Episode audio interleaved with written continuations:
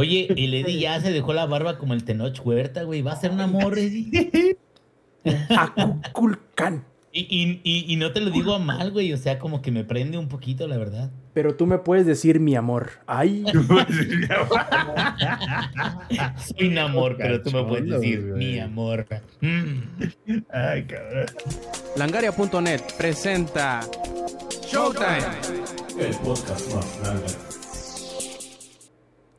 Hola y bienvenidos al 2023 y a la nueva edición del Showtime Podcast 298. Yo soy Roberto Sainz o Rob Sainz en Twitter y como verán, estamos aquí todos listos, reunidos juntos y felices de entregarles un nuevo Showtime Podcast e iniciando una nueva temporada en compañía de todos ustedes. Y qué mejor forma de empezar un año que recordar lo mejor del año anterior. Esta vez no necesitaré darles un este resumen de lo que vamos a platicar esta noche debido a que simplemente será los 10 mejores juegos que jugamos durante 2022 y que si a ustedes no les gustan, pues miren, háganos llegar su top 10 y nosotros lo leeremos, lo analizaremos, lo discutiremos y por, y Lo como- y por último paso, lo descartaremos. ¿Por qué? Porque su opinión no nos importa. No, no es cierto. Este, no, háganos llegar, háganos llegar todas sus opiniones. Si ustedes cambiaron uno por otro, si cuáles. Ustedes háganos llegar sus opiniones en este, nuestras redes sociales que pueden encontrar en langaria.net diagonal enlaces. Ahí encontrarán todas nuestras este, redes sociales, todo nuestro canal de Discord también. Pero antes de empezar con esta discusión o esta no será tanto discusión porque ya tenemos los 10 juegos, hablaremos de ellos simple y sencillamente. Eh, quiero presentarles a todas estas bellas caras que pueden ver aquí en el Showtime Podcast en vivo y que pues bueno, primero que nada empecemos con el Eddie Viejo. ¿Cómo estás? Buenas noches. Estoy muy feliz pues es que, ah, pues empezando el año, este, con algo que, de hecho estaba analizando mi biblioteca de Steam. Am, en esos tiempos, 2015, fue cuando compré, en esos tiempos, el, en la, en la oferta de, otoño o algo así, compré que un bonche, que porque me iba a pagar mi PC, bla, bla, bla. Pues eso fue 2015 y hasta apenas ayer ya cobró vida mi, mi PC. Este, estoy más que feliz.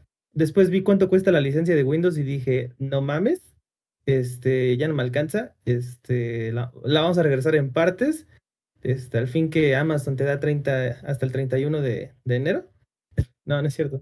Pero de ahí en fuera, en verdad, todo, todo ha estado muy padre. Ya sí corre Overwatch, es lo único que quería, la verdad. Es una, es, es- Hombre, pero pues te fuiste largo entonces para los specs. si lo que querías era jugar Overwatch.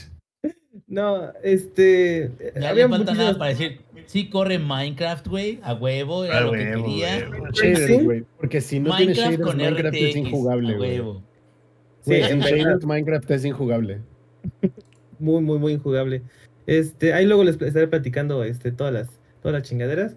Este, literal, cada vez que enciendo el, la madre esta de, de USBs para alimentar todas las madres que compré, este, puedes sentir como este, Se te eriza a la piel, ¿no? El cabello así también. Sí, nada más ahorita no apago la luz porque si no parecería que tengo un antro acá abajo de mí. Entonces, este, pues sí, todo muy feliz, todo muy bien, muy feliz. La verdad, qué bonito, qué bonito regresar. Eddie, es cierto de que es tan avanzada la computadora que te compraste que es consciente, güey, que te dice, hola Eddie, ¿cómo estás? Gracias por llegar del trabajo. ¿Cómo te fue el día de hoy? ¿No? Está vinculada con Alexa y también me dice, no mames, una luz más y ahora sí eres bien homosexual. Una luz más y vas a tornar la caja de fusibles. Una lucecita más ahí para que vean. Ay, por favor. Mira nada más. El Eddie quitó las, las luces del, del árbol de Navidad y se las puso al y teclado. Y después ahí Ah, está la Te madre fal- del... te Eso- falta, eso te debe- te- Y eso te debe de garantizar muchos FPS, güey, la neta.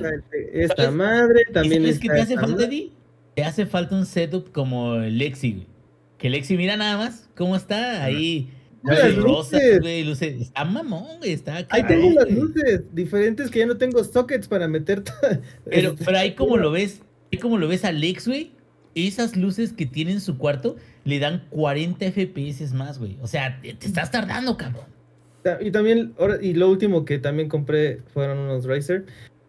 Híjole, están bien bonitos. Ahí luego les platico de eso, porque sí, ahí puedo, puedo nerdear más de. So- Solo te faltó el flex del teclado, que es poderlo cargar, güey. y acercarlo a la cámara y no tener que acercar la cámara al teclado, güey. O sea que es inalámbrico. Ah, sí, no, la verdad sí estaba viendo del inalámbrico, pero vi este y la verdad, no sé qué pedo con Razer y dijo todo al 50%, dije, cartera, cartera, "Matanga", dijo la la, verdad, changa. sí, Que le dijiste, you teclado- son of a bitch, I mean. El, el- el teclado literal estaba casi pegándole a los 6 y dije, a ver, y ya le empecé a mover más y vi que, que hacía y A así. A los seis, están locos esos güeyes. No, Sí, sí es- está. O sea, la verdad, la única forma que yo he comprado Razer es porque están en descuento. Porque los precios normales están están súper, hiper, mega pendejos. Se me- O sea, y se me para lo hace que que es- están que tengo de Razer es porque me lo regalaron, güey. Se me hace que están aplicando la de súbele el precio y siempre están en oferta, güey, ¿no? Porque, por ejemplo, este que, este que tengo yo de Asus, está como cinco bolas, güey. Y ya es así de que el super turbo high-end de Asus, de, que es hecho de metal, y, e incluso se, se le separa esta madre, güey. a mí se le separa el respaldo y también. No, no, no, acá está también el respaldo. No, me refiero que el keypad se separa, güey, y lo puedes pasar de aquí para acá. Ah, este mamón. Sí, güey, está así como, que- como Se acaba de convertir esto en el White Chicken Podcast. Ahí está, mira, como pinche Nintendo Switch, güey, con los Joy-Cons, así, igualito, güey. Para toda la banda que está en la versión grabada, aquí cabe mencionar que Eddie y Samper están mostrando en cámara sus periféricos carísimos porque son White Chickens. Están midiéndose el pirilín. periférico. Está mostrando cómo se puede zafar su periférico el Samper, ¿no? Ah, es trans. Puede cambiarlo de- y acortar a gusto. Y pasarlo del lado derecho al izquierdo. Están hablando del teclado, guys. El teclado. Ay, bueno, y como ya se me están saliendo un poquito del jacal y sigamos con las presentaciones, aunque ya lo escucharon, también tenemos al productor de la versión en vivo del Showtime Podcast, Ampi Viejo. ¿Cómo estás aparte de sin frío? Porque pues vienes de vacaciones de donde sí estaba haciendo un chingo de frío. Bien, güey, casi no me dio COVID, lo cual después de eso, después de la cantidad de gente que había en Nueva York y, en- y que no me diera COVID, fue así como, ya no me hace nada, güey, ya no me dará nada. Si no me dio ahí, no me va a volver a dar, ¿no? Entonces, todo bien, güey. La verdad la pasamos muy chido, muy, muy chido. Sí, como dices tú, sí había una cantidad considerable de frío. Este. La neta había más frío del presupuestado los primeros dos días. Pero, pero ya después fue subiendo un poco la temperatura gracias al calentamiento global. Entonces pasamos como de menos 6, menos 8 a 18, 20 grados en, una, en cuestión de cuatro días, ¿no? Así de, bien, gracias calentamiento global. Y, por eso es que me escucho como que un poco raro porque me, me- de- como que mi, mi sistema dijo, ok, no nos va a dar COVID, pero mínimo un resfriado, ¿no? Este, pero pues bien, la verdad bien, lo- lo- no los extrañé, me la pasé muy chido. Este, espero volverlo a hacer pronto. Y también, aunque ya lo escucharon, no hace falta. Eh, Lex, Lex, aguas, te está comiendo Kirby, güey. ¿Cómo estás? Le está chupando la cabeza el Kirby. Le va a dar depresión. Hey, gente, gente, ¿cómo están? Bienvenidos, bienvenidas, bienvenidos. Se va a al poner Showtime negro el Kirby después de que... 298. Y le va a dar depresión además, ¿no? O sea, ¿qué poderes le va a dar a Kirby? El poder de no querer hacer nada y sentirse mal por no querer hacer nada. Eso así es vivir con depresión y ansiedad, ¿no? Pero, a poner negro, pero porque se ve que lleva rato que no te bañas, cabrón. ¿de qué hablas, güey? Me bañé hoy en la mañana. No, pues Pero sí hace mucho fuerte. frío, sí está haciendo mucho frío, güey. No, lo mío sí es mi color de piel. O sea, no Ah. es esa mamada de que no, es que no, no me baño. No, yo sí estoy así. Yo sí estoy. no te hiciste eh, moreno color como Ariana. Grande. O sea, tú, tú No, ya eras no, no. Sí, yo ya sí nací, color caguama. Eh, pues así Color es. esto, ¿no? Victoria. Oye, Color Victoria. ¿Qué ¿ya, pedo? ya se te antojan los baños como, como de vaquero? Así de que metes las manos en el agua y te echas así con los dedos. Sí puede más, sí puede más mi, mi desagrado por mi propia persona y necesito bañarme diario. Eh, así que no. Pero sí la piensa uno, güey, así como de no mames, es que se hace mucho frío y pues el gas está caro y muchas cosas así, pero bueno, aquí estamos, aquí estamos listos para empezar un 2023 eh, que no empezó muy cabrón. eh, contigo y un blunt, desafortunadamente. Afortunadamente Bad Bunny nos dio prórroga y ahora tenemos hasta el 2026. Nomás aguas Pero con los teléfonos, ¿no? Aguas con los teléfonos, sí. Hay que tenerlo muy, muy cerca. Eh, y, y no hacer mamadas, ¿no? De, de tomarse fotos sin el consentimiento de las personas. Pero bueno, nada, listos para darle al 2023 con más juegos, con más streams. Y hablando de juegos que no están terminados, Pues podemos también presentar al ingenierillo viejo. ¿Cómo estás? Buenas noches. Pues muy bien, mira, aquí ya listo, nuevo año, este, ya eh, nuevos juegos que no he terminado, a huevo, sí, vamos a ver qué tal se va este año. Seguramente, seguramente voy a comprar más juegos de los que puedo terminar, digo, eh, no sé qué va a pasar, estoy un poco nervioso, pero la verdad, creo, creo, de que ese va a ser el resultado. Y sin embargo, dentro de todos esos juegos, creo que podría jugar suficientemente como para poder darles comentarios de estos juegos en el futuro y también poder comentarles precisamente cuáles son los mejores juegos que hemos tenido en el 2022 y cuál fue, digo, esto fue una propuesta de Eddie, ¿eh? si me tardo tres horas, culpen a Eddie.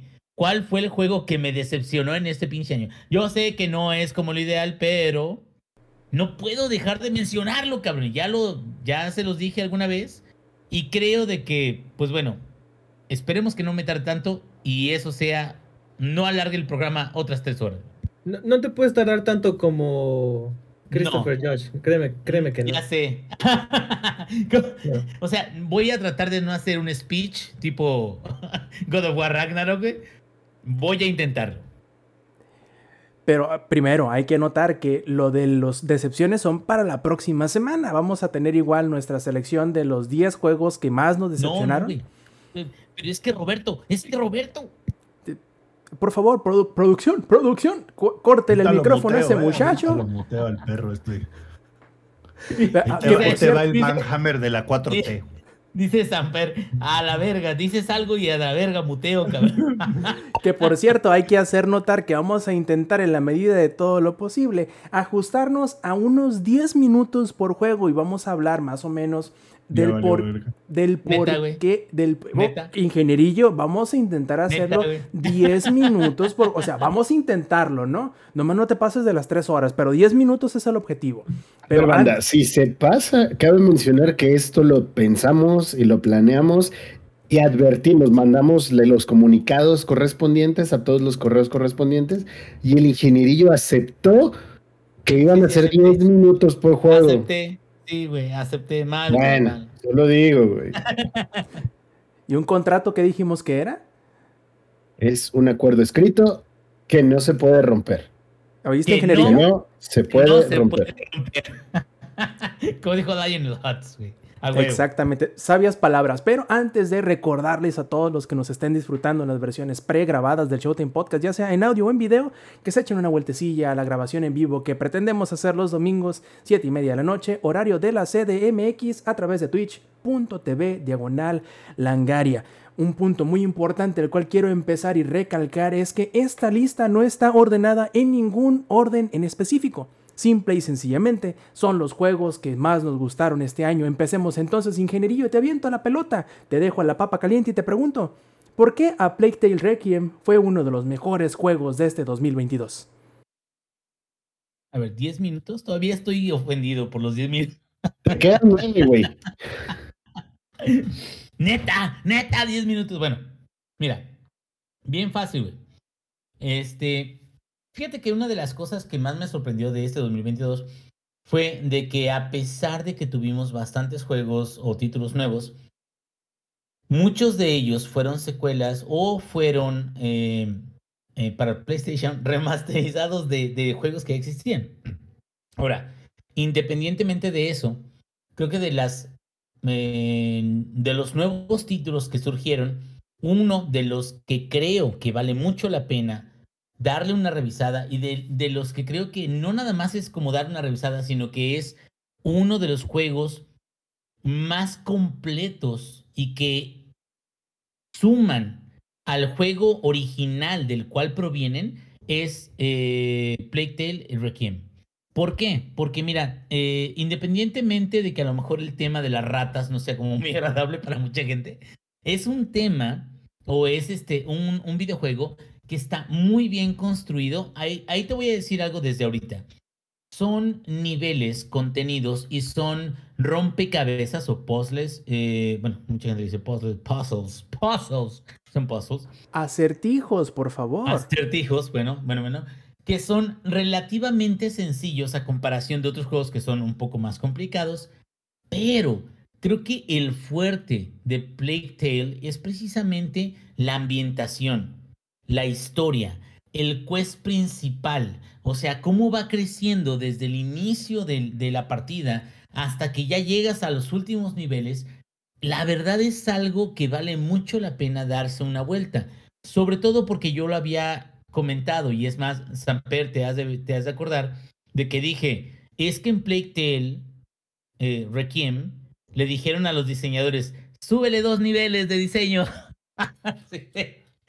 súbele, Más súbele dos, diseño, más diseño. más diseño, por favor. ¿Y, y qué es lo que pasó? Bueno, la paleta de colores de este, eh, Innocence es una paleta de colores un poquito más triste, un poquito más este, eh, seria, se podría decir. Y sin embargo, pues su historia tiene varios puntos en los cuales tiene altibajos, pero cuando llegas a Requiem, desde que entras a esta ciudad, y digo, esto no es un spoiler nada más, llegas primero a una ciudad donde parte de la ciudad ya tiene afectaciones de las ratas, pero tienes amaneceres que son muy amarillos, naranjas, rojos, eh, tienes este, eh, pues todas estas partes que sobre todo creo que una parte importante es que los desarrolladores de Plague Tale eh, sí tuvieron cuidado en darle seguimiento a la verdad histórica, al menos de eh, el, el tiempo en el cual tiene su historia. ¿Sí? Hay una parte muy especial, bueno, eh, donde vas avanzando y tienes que cruzar en, en los desechos o los desagües de los carniceros. Para ese tiempo en Francia, digo, estamos hablando de 1800 más o menos, eh, le, Franchute, ah no, Le Franchute es que italiano o francés, este, Mon ami, bueno, vamos a decir Mon ami, güey, este, O sea, que que bleu. merci, merci beaucoup, Órale, tío, bleu. nada más tiene 10 minutos. Bleu, Sí, sí, sí. Ale, ale, ale. Pero a lo que voy es esto.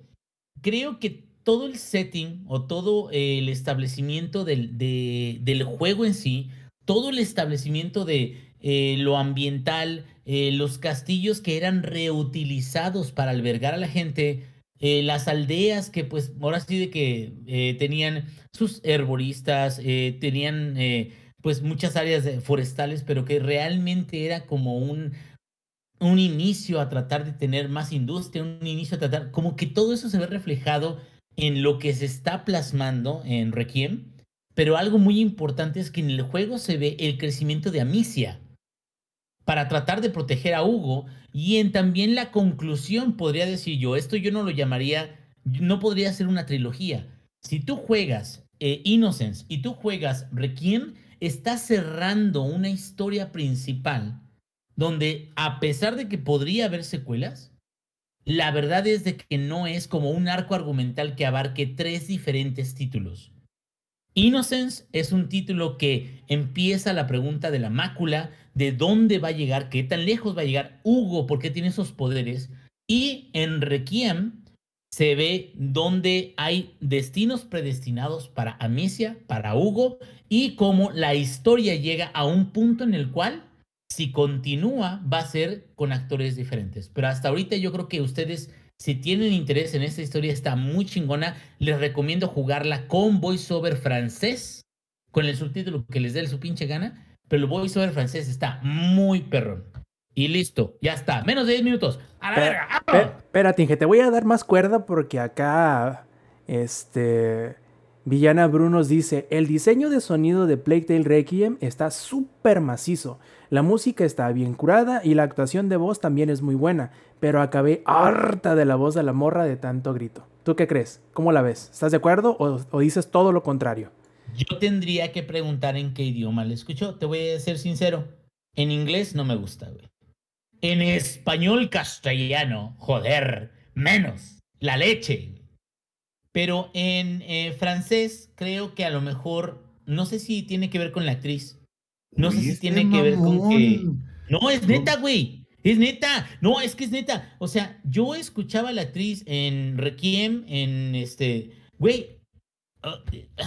pinche Sam- El- A ver, el- hijo de la el verdad. Inge, el Inge es esa persona que se toma su caguama mientras escucha Mozart, ¿no? Así. No, no, no, no, no, no, no. Ahí no, no, sí no, le voy a dar la razón al Inge, güey. Sí le voy a dar la razón al Inge. Así como Edge Runners es mil veces mejor, diez mil veces mejor en japonés, no dudo que este sea mejor en francés. Solo a Samper le gustan los voiceovers en inglés, güey, de cosas que no están en inglés. Es que no hay. Ahí te va, ahí te ahí va. te va, Sampi. Ahí te, ahí te va, Sampi. No, no, no, déjame te explico el tema de con Edge Runners. No hay manera de ver Edge Runners en japonés en la sala sin parecer que es algo sexual, güey. Pero oye, ya, somos adultos. Ya, ya somos adultos, podemos ver cosas sexuales en la, en la sala de la casa. O sea, El, pro- el problema es la- las miradas así de. so- oye, Sampi, Sí, pero- somos adultos pero ¿qué tiene de malo, funcionales. Si queremos comernos el postre antes de la comida, lo podemos hacer. No hay nadie que nos detenga, literalmente. claro. Y ese también es un problema porque no hay nadie quien te detenga. Vatos enfermos. Bueno, ahí les voy. Esta es mi teoría. Y es nada más una teoría. Podría estar mal. Estoy un estúpido, lo que quieras. Sí. Yo creo. Estás mal, güey. O sea, eso, eso es mal. claro, Sí, ¿no? ya, Estás ya. mal, pero Estoy mal, estoy mal. Pero yo creo que hasta el doblaje en francés es mejor, digo, por, por el hecho de decir que está gritando todo el tiempo. No está gritando todo el tiempo porque tienen como tanta soberbia, tanta arrogancia, como que se quedan, "Ja, esto no merece mis gritos, no merece mis pinches. Y hacen como que la actuación un poquito menos pasional de lo que podría ser la actuación en inglés. Y no me ha pasado, no es la única vez que me ha pasado con actuaciones en inglés o voiceovers en inglés en algún medio eh, extranjero. O sea, creo que en inglés le echan muchas ganas. No han visto Dragon Ball Z en inglés. O sea, es como que, oh my god, what is gonna happen with the Kamehameha? O sea, yo entiendo, pues, que hay un cierto punto de emoción que se le tiene que imprimir a algo. Pero por eso le reitero: jueguen Plague Tale Requiem en francés con subtítulos de lo que les dé su chingada gana. La verdad está a punto para que disfruten la historia. Punto, punto final, punto, güey. Y 10 minutos, perfecto. Entonces, el siguiente juego en la lista de lo mejor del año le vamos a pasar ahora la pelota, pero es una bola de estambre en realidad Alex para que nos hable por qué el Michijuego de Stray es de lo mejor de 2022. si no hubiera existido el de Ring en 2022, Stray se hubiera llevado el juego del año. Por una sencilla razón. Es Cyberpunk 2077 sin bugs y el protagonista es un Michi. A la verga, no lo había pensado así. Ah, ahí se las dejo. O sea, en menos de 10 minutos. No, a ver, pero a ver, y ya viene en serio. Ni, ni el es tenía un- otros datos, güey. Stray es un buen juego, es muy disfrutable. el protagonista es un Michi y seamos honestos, Stray tuvo mucha popularidad por ello, pero sí es un buen juego, o sea, sí es, sí es buen material, no es nada más el mame de, ah, es un Michi. Tiene defectillos que alguna vez ya hablamos también en este podcast y uno de esos defectos es el tema de la rejugabilidad. Es un juego que lo vas a acabar tres veces tops para platinarlo si así lo quieres hacer. Y más allá de eso, pues ya se acabó tu relación con ese juego. Sin embargo, creo que sí vale mucho la pena explorarlo, jugar, porque tiene cositas divertidas. O sea, el juego en general es entretenido y también es este. Es entrañable. Sí te dan ganas de, pues, que de repente se te hace el nudito en la garganta de pensar en ciertas cosillas para no spoileárselo a, a quienes no lo han jugado. Hay momentos que también llegan a ser reflexivos. Y creo que es algo que le hace falta a los videojuegos últimamente, o que en general ya no le prestamos tanta atención, o no sé si dentro del nicho en el que me encuentro suele ser así, por el tema del competitivo o de los esports. League of Legends tiene un lore. Mucho- muy pocas personas lo conocen o conocen algo del lore o tienen medio idea de qué es lo que sucede. Pero estamos tan metidos en darle ese, ah, el competitivo, ah, el competitivo, que igual y ya no le prestamos la atención que le prestábamos antes a las historias. Tengo entendido que God of War Ragnarok sí tiene cosas chidas que presentar. Por ejemplo, que es de los que estuvo nominado junto con Estrella Juego del Año. Eh, pero también ya se sentía necesario, y, voy a mencionarlo porque más adelante ya me tocará hablar también de ello, que es el de Ring, juegos que tú pagas y ya lo tienes completo. No va a haber este un adicional. Sí va a haber DLCs, por ejemplo, de Elden Ring. No sé si lo va a haber de Stray, que lo dudo porque no tiene sentido. Creo que la historia la finalizan bastante bien y ya es lo que es. No es pretencioso y además es un juego indie que está muy bien hecho. Entonces, es un juego que por sí solo ya te da lo que prometía, un juego completo, que no necesita ser mecánicamente buenísimo para poder jugarlo y disfrutarlo, que también es algo que, que puede llegar a hacer falta, que es una limitante incluso muchas veces para que las personas accedan a, otros juegos, que se quedan atrás como de, no, pues es que esto no es para mí porque es difícil como en algún momento lo creímos, no sé, de Hades, o yo lo creí de Elden Ring y los juegos de From Software. Entonces, es un buen juego de inicio. Si tú estás iniciando en el mundo de los videojuegos, lo vas a disfrutar. Si tú ya eres alguien eh, veterano, también lo puedes llegar a disfrutar. De hecho, creo que aquí en el podcast todos lo jugaron. Creo que el único que no lo terminó, ni no estoy seguro de eso, fue Samper, porque tengo entendido que él sí lo estaba jugando. Eh, y podrían darme la razón, ¿no? O sea, es un juego sencillo, cumple con lo que es, con lo que te prometían. Mi único problema con eso es el tema de la rejugabilidad. O sea, igual y si me habría gustado, no sé, algo más, no sé, mentiría si les dijera específicamente qué. Pero sí se siente corto. Y eso puede llegar a ser un. un. Uh, un contra muy grande para muchas personas, ¿no? Así como de, güey, pues no voy a pagar los 300 pesos que cuesta si voy a dejar de jugarlo en 6 horas. Yo creo que vale la pena por la historia. A nivel gráfico está bastante bien. No esperen tampoco el ray tracing mamador como lo prometía Cyberpunk 2077. Rejugabilidad cero, güey. Rejugabilidad cero, eso sí. Pero es entretenido y cumple con su propósito. Y yo insisto, algo que ya no se ve, ¿verdad? Ubisoft AA, algo que no se ve ya, es este es el juego y esto es lo que te voy a dar. Y Destroy lo cumple. Destroy lo cumple, la verdad. Eh, Puede, y puedes maullar con un botón, güey. Y puedes maullar con un botón, güey. ¿Cómo le ganas a eso? No puedes ganarle a eso. Maullar con un botón es, es de las cosas. Es más, otro si no hubiera un botón para maullar, el juego no tendría sentido, güey. Es una mecánica totalmente necesaria en el juego. Puedes subirte y desmadrar un juego de ajedrez de un par de robots viejitos. Lo, los que tengan gatos sabrán por qué es elemental el maullar, güey. Así es, güey.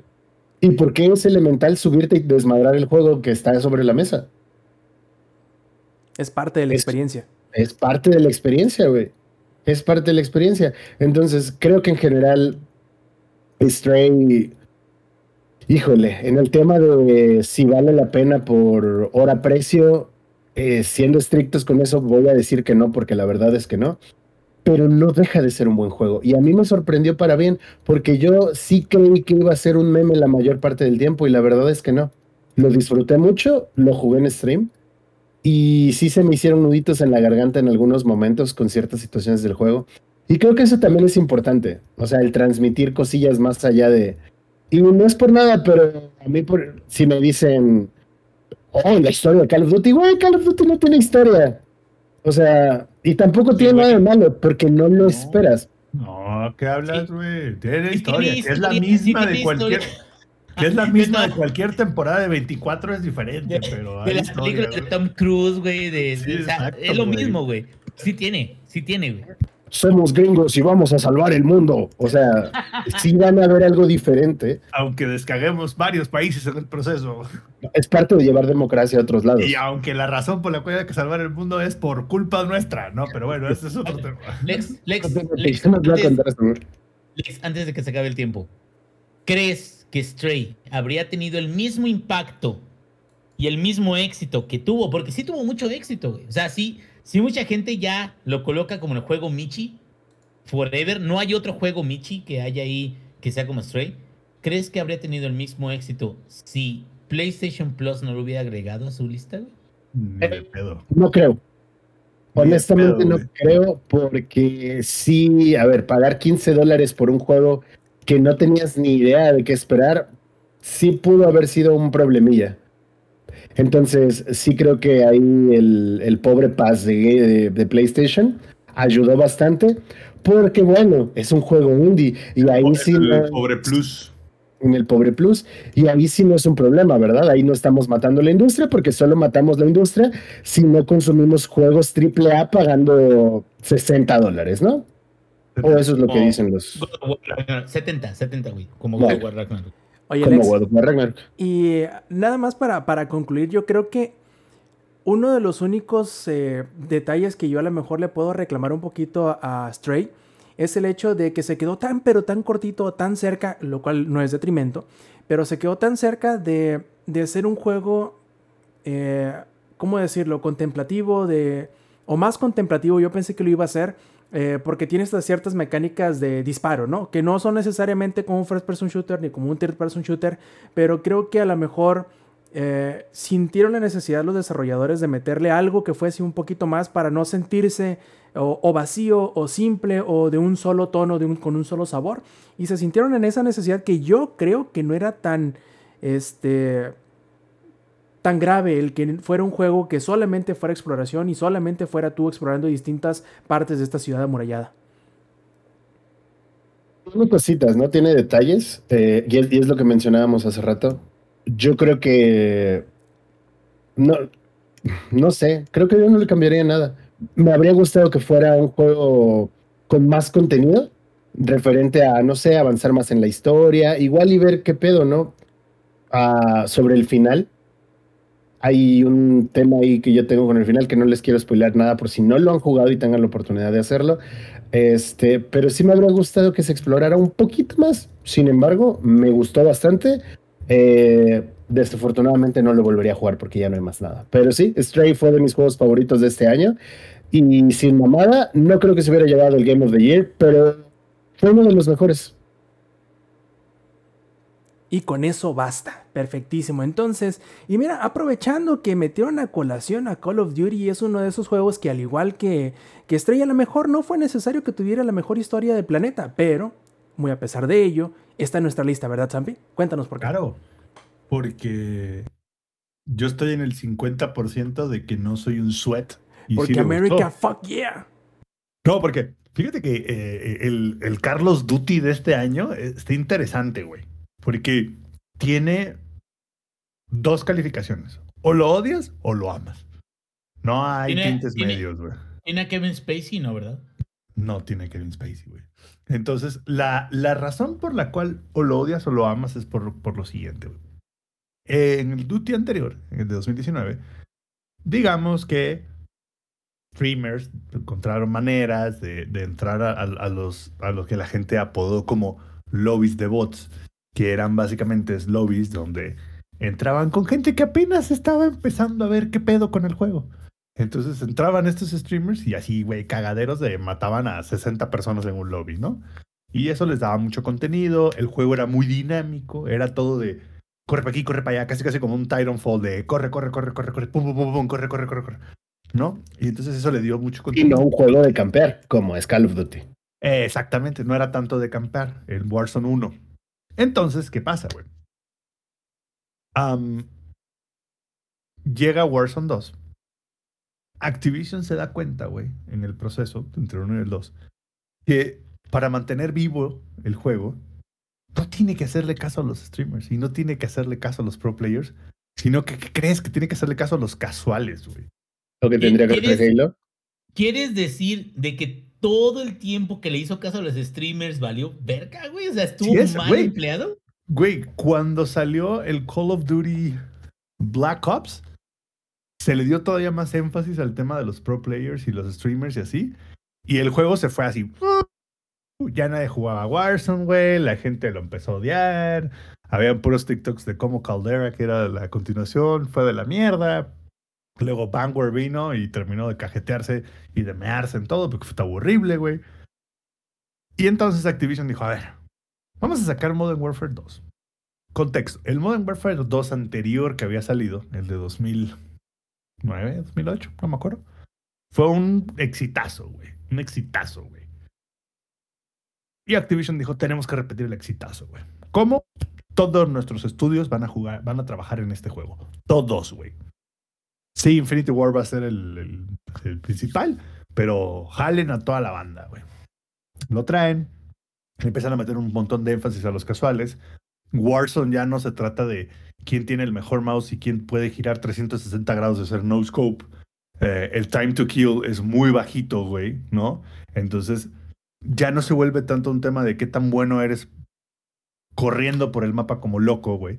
Se vuelve más un tema de qué tan bueno eres posicionándote tácticamente dentro del mapa, por un lado. Por otro lado, eliminan muchos de los exploits que tenían los streamers, ¿no? Entonces es este que le, le- quitaron esta, esta onda de los bot lobbies, le pusieron skill-based matchmaking. Entonces de repente los streamers se dieron cuenta que en el Warzone 1 les ponían ellos unas madrizas contra puro noob y de repente cuando ponen el Warzone 2 es como sexo en el Oxxo en exceso, güey. O sea, lo sé. Ya no es, con un marcatextos, güey. Ya no está tan fácil, güey. Ya la gente dispara de regreso, güey. Eh, la gente te puede. Sí, básicamente, güey. Conos, güey. Sí, ya no son conos, güey. Entonces es como, no, pinche juego horrible, güey. Pinche juego de la mierda. Entonces, digamos que Activision lo supo, güey. Activision dijo, a ver, güey.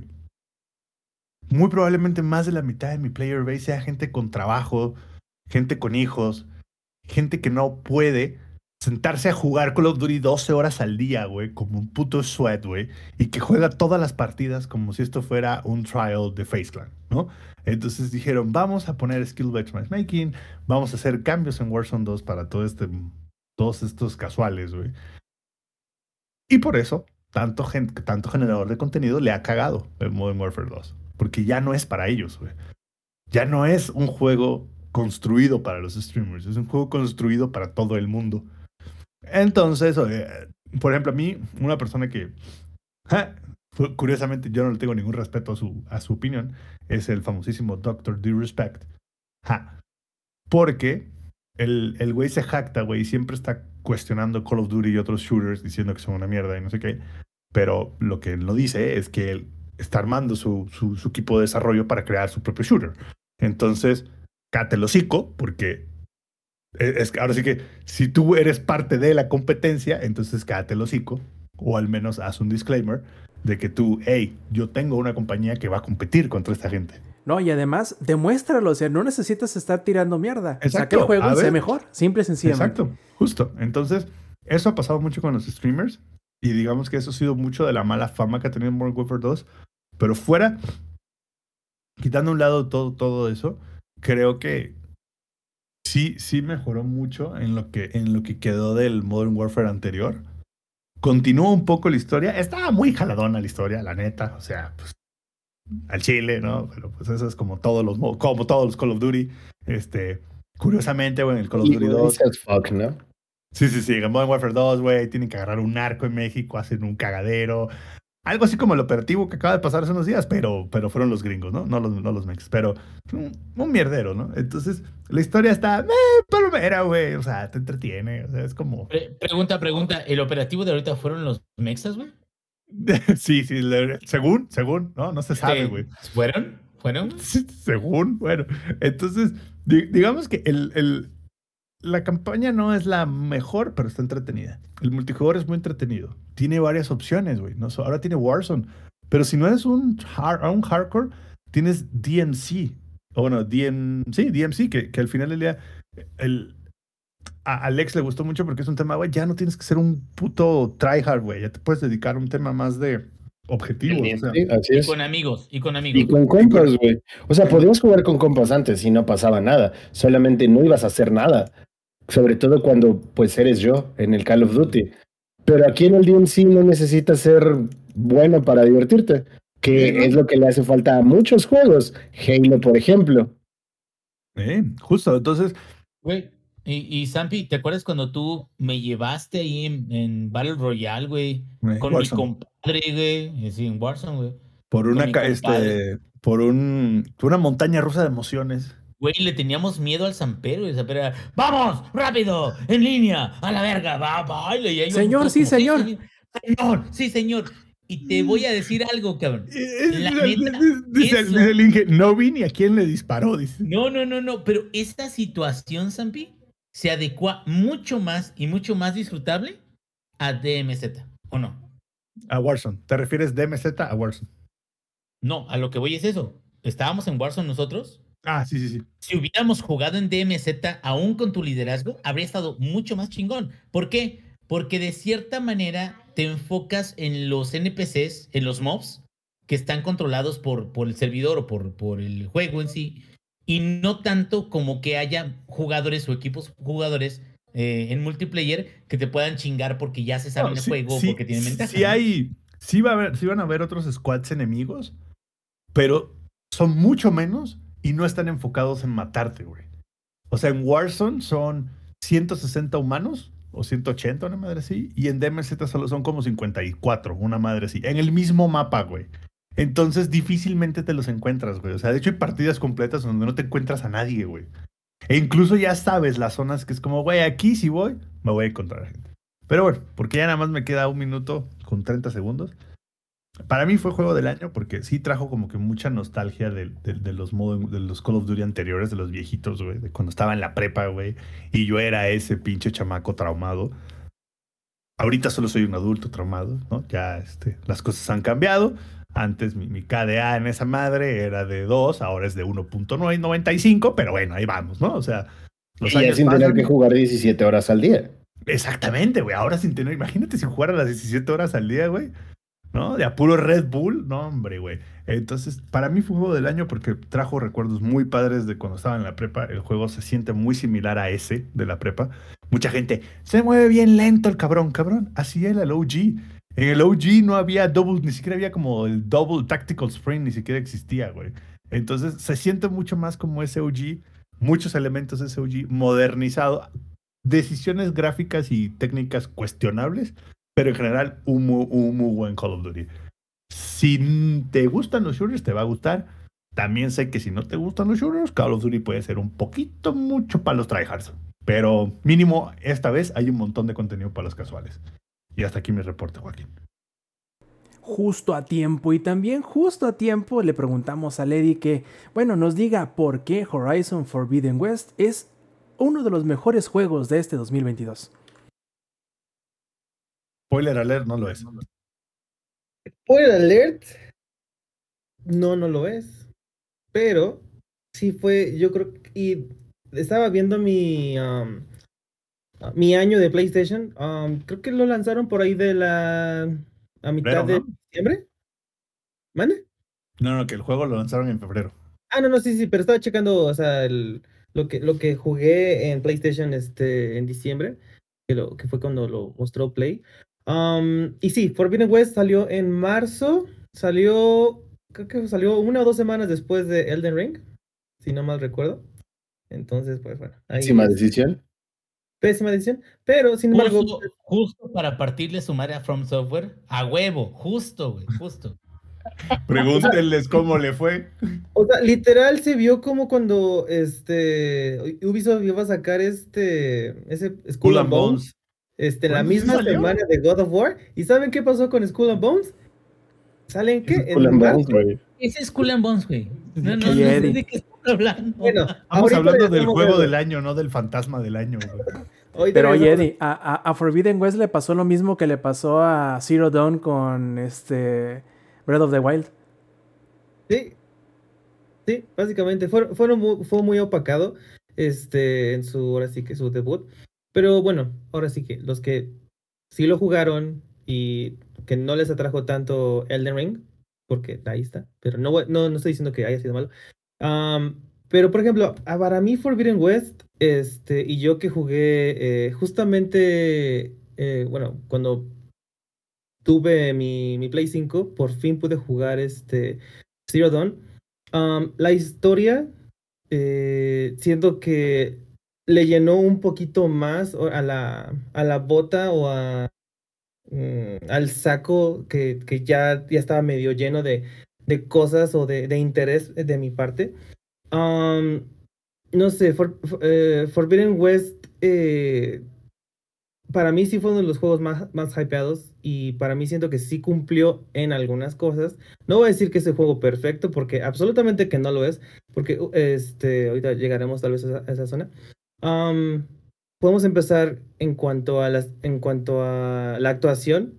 Este, de hecho lo estaba volviendo a jugar eh, y la forma en que se expresan los personajes y, y, y, Rob lo ha mencionado muchísimas veces, yo también lo he mencionado muchísimas veces. O sea, eh, por el simple hecho de que los NPCs no se sienten como tal cual NPCs, o sea, sí se sienten como personas de verdad, o sea, que tienen esas expresiones, tienen esa, eh, ese carácter, tienen hasta inclusive un poquito de humor, este carácter, o sea, que los puedes identificar, o si lo vuelves a jugar dices, ah, es él, otra vez, o sea, te, acuerdas. Eso para mí se me hace muy, muy, muy, este, muy singular, la verdad. En cuanto a la historia, este, a mí me, me yo, yo nada más quería más, más, más, más, más y más. Y cuando trajeron a, así que trajeron, no sé si sea spoiler, pero bueno, cuando llegaron a otras, digamos que otra civilización, este, a la Tierra, te quedas así de, ¿what? O sea, ¿hay algo más? Y después resulta ser que hay algo, algo más. Este, para mí dejó demasiado, o sea, me dejó con muchísimas ganas más, la verdad. O sea, eh, in- inclusive ahorita que estoy volviendo a jugar el New Game Plus, este, estoy descubriendo, o tal vez ya no, ya estoy viendo mm, un- unas nuevas partes, por así decirlo, o le estoy poniendo atención a, a diferentes cosas y digo, ah, ok, está, está padre esto. O inclusive te digo, "Mm, ok, ahí vamos otra vez a esa, esa parte, ¿no? Am, algo que, este, que podría decir, quiero más, este, inclusive también, es los, las máquinas. Porque no, solo no solamente trajeron las máquinas del anterior juego a esta, o sea, todas las que ya había, ahora trajeron inclusive muchísimas más.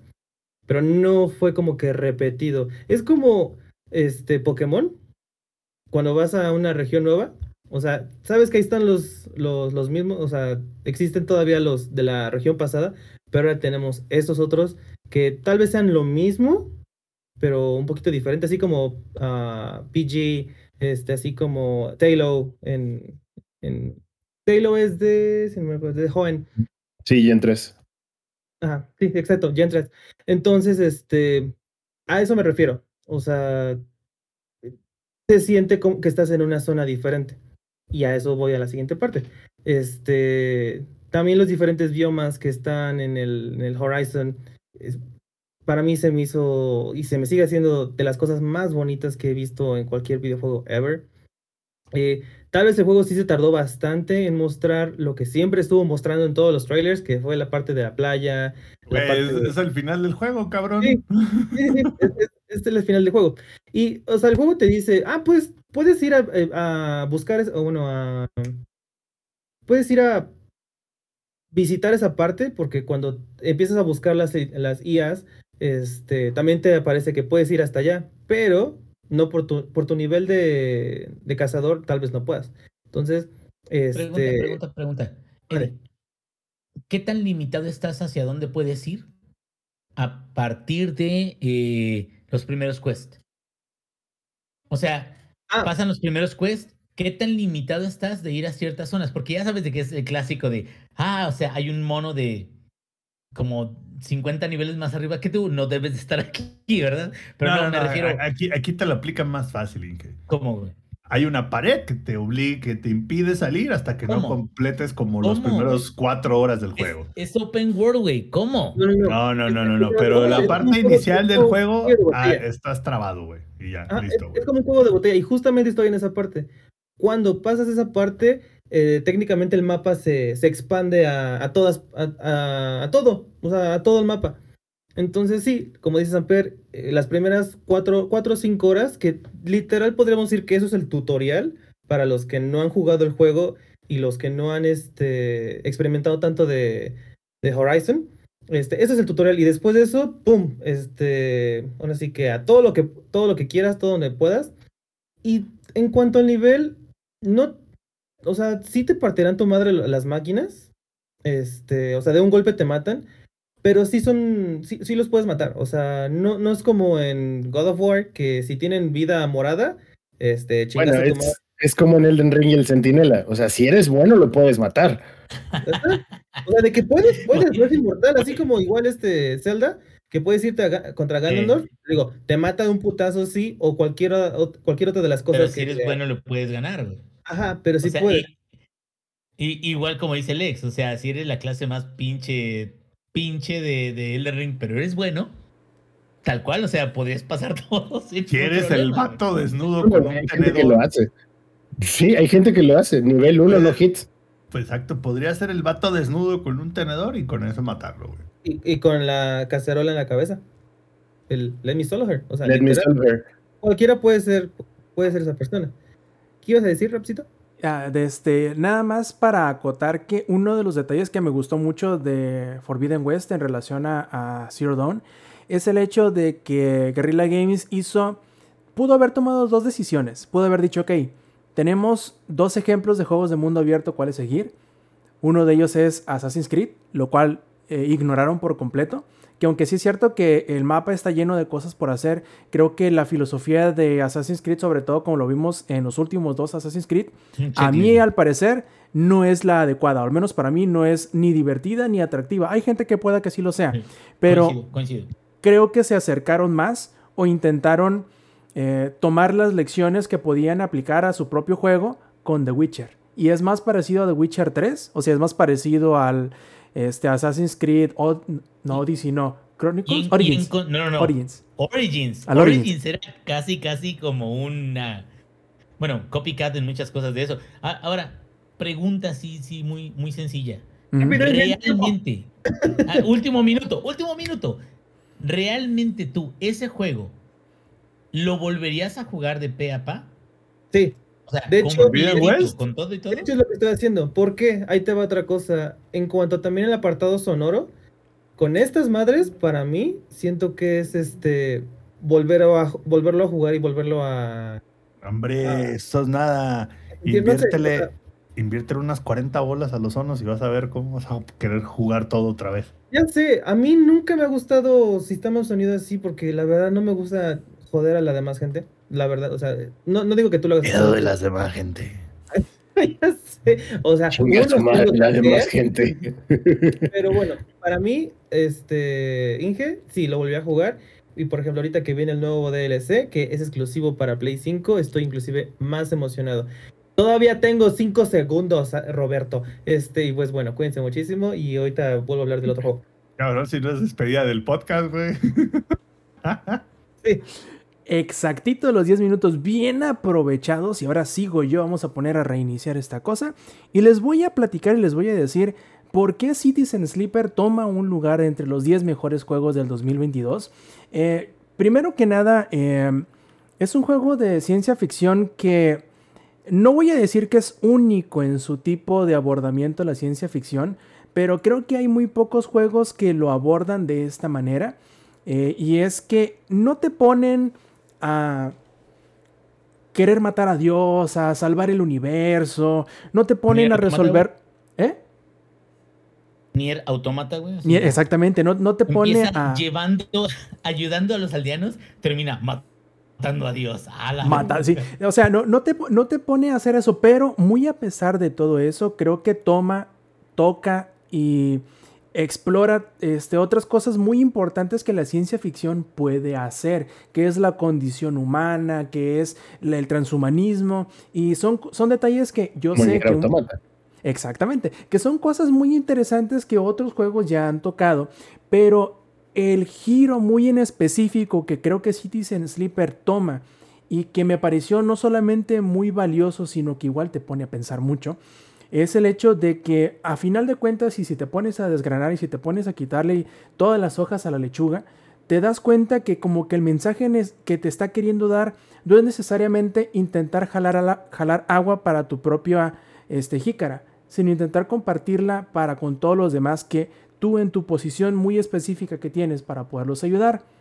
Al ayudarlos te ayudas a ti mismo. Entonces yo creo que eso es un mensaje muy valioso que el juego te pone, te lo deja rebotando y te permite que tú mismo seas el juez de si en realidad lo que tú quieres hacer es ayudar a los demás o ayudarte a ti mismo. Y creo que en la medida en la que más vayas ayudando a los demás, sacándolos del hoyo en el cual se encuentran, ya sea por eh, cuestiones de la vida externa o interna, decisiones que ellos tomaron, o el lugar en donde nacieron, o la, en este caso de Citizen Sleeper, la empresa sobre la cual están trabajando y la cual eh, controla su vida propiamente dicho, este, en la medida en que tú puedes ayudar a sacar a los demás del hoyo en el que están, puedes ayudarte a ti mismo y crear una comunidad en la cual todo mundo este, busque la manera de mejorar la forma de vivir en una estación que, en la cual te estás tú encontrando, que a todas luces ha sido abandonado por sus dueños.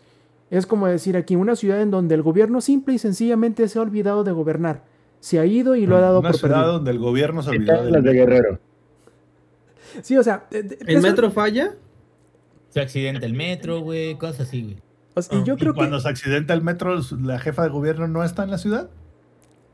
Exactamente. Entonces, yo creo, yo creo que es muy sencillo meternos en el papel del egoísmo y del egocentrismo de decir el único que importa soy yo y aunque sí es cierto que ver por los intereses y por la salud propia y por el bien propio es muy importante, pero si solamente te concentras en querer hacer las cosas que a ti te benefician sin intentar crear un ambiente propicio para que no solo tú, sino quienes llegan después de ti como lo son tus hijos, también como la demás gente que te eh, rodea puede, pueda sentirse no solo seguro, sino autosuficiente y completo, eh, pues no vale la pena nada. O sea, no tiene sentido el esforzarte en todo lo demás. Y yo creo que esa es una de las cosas, una de las lecciones más importantes que Citizen Sleeper te pone. Ahora bien, hablando del juego tal cual, creo que es un juego completamente amigable, que por un lado es cierto que te exige en el sentido de que, ah, tienes que acostumbrarte a que es un juego que no tiene actuación de voz y tienes que estar leyendo y ve, en el caso de nosotros que vivimos en México.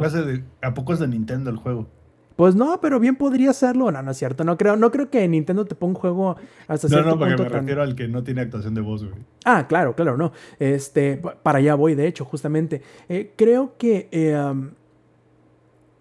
requiere de ti en el hecho de que tienes que saber inglés, porque hasta ahora, al menos, al ser un juego tan indie, creo que solamente lo programó y lo escribió una persona.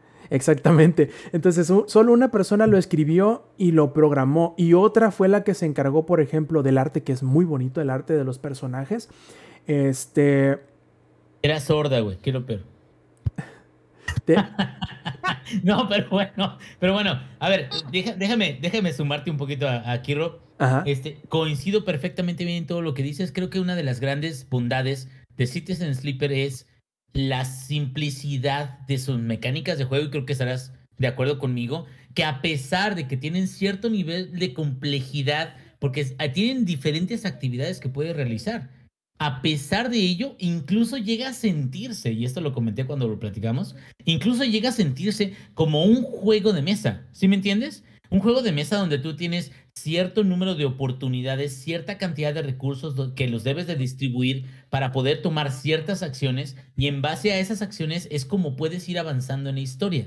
Pero la verdad lo que a mí me sorprendió mucho, pero mucho del juego es que independientemente de que si tú lo comparas con otros juegos que tienen más capacidades en gameplay, más este, eh, herramientas para mantener a los jugadores ahí constantemente atrapados o adictos a todo eso, la verdad es de que a Citizen Sleeper le interesa la historia, le interesa hacerte sentir que eres parte de ella y le interesa hacerte partícipe de qué es lo que ocurre con los personajes que están ahí. Y creo que eso vale bastante porque no cualquier juego se atreve como que a tratar de llevarte por ese punto donde tengas que tomar una decisión.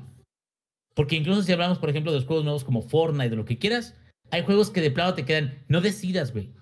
Tú juega, juega mindless, juega sin ningún sentido, sin ningún propósito, nomás ponle atención al gameplay, punto.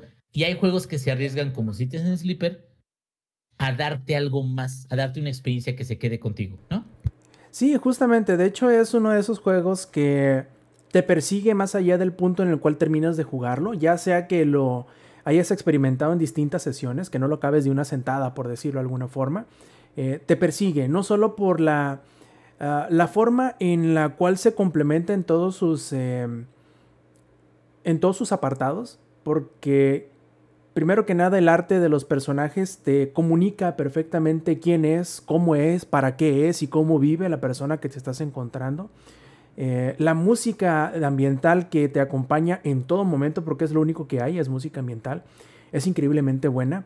Eh, la, yo creo que el único punto medio débil, pero no necesariamente es algo malo, tal cual, es que hasta cierto punto todos los personajes se sienten como que tienen una misma voz. O sea, se nota mucho que una persona lo escribió y que a lo mejor le hubiera hecho eh, o fuese un buen punto el haber invertido en algún, alguien que le hiciera de editor, para que algunas cosas no se sintieran como que todos son la misma persona, pero al mismo tiempo comprendes que las personas al encontrarse en una estación, en un en un mundo que es en el cual tú, tú, te, tú te ves inmiscuido también, en un mundo que se ha detenido por completo porque esa estación espacial ha sido abandonada, ha sido este, dejada a su suerte, entonces entiendes que muchas personas sienten el mismo tipo de desespero, el mismo tipo de abandono, o no desespero, el mismo tipo de como de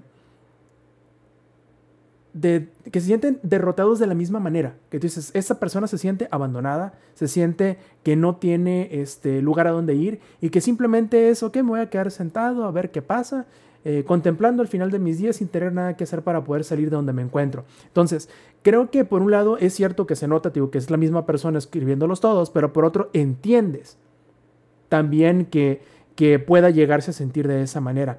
Muy a pesar de ello, eh, yo creo que todo, eh, la experiencia eh, es redonda. Todo es coherente entre sí. Y sobre todo lo que tú dices bien, ingenierillo.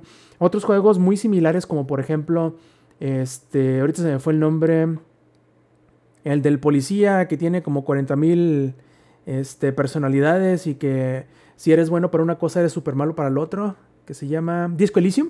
Creo que que a pesar de que Disco Elysium es buenísimo en sus propios términos, creo que es un ofrece una barrera para poder ingresar que es muchísimo más alta. Es que Disco Elysium es más para explorar las diferentes eh, facetas, diferentes problemas que tiene el personaje principal para enfrentar los problemas o, el, o la aventura de, que, que, existe en, en, el juego. Pero realmente, realmente es el personaje principal el que se lleva el show. En, en Citizen Sleeper es los personajes secundarios y todos los que están, forman parte de la nave, los que te hacen sentir como que eres parte de algo más. Y eso creo que está bien chingón, ¿no?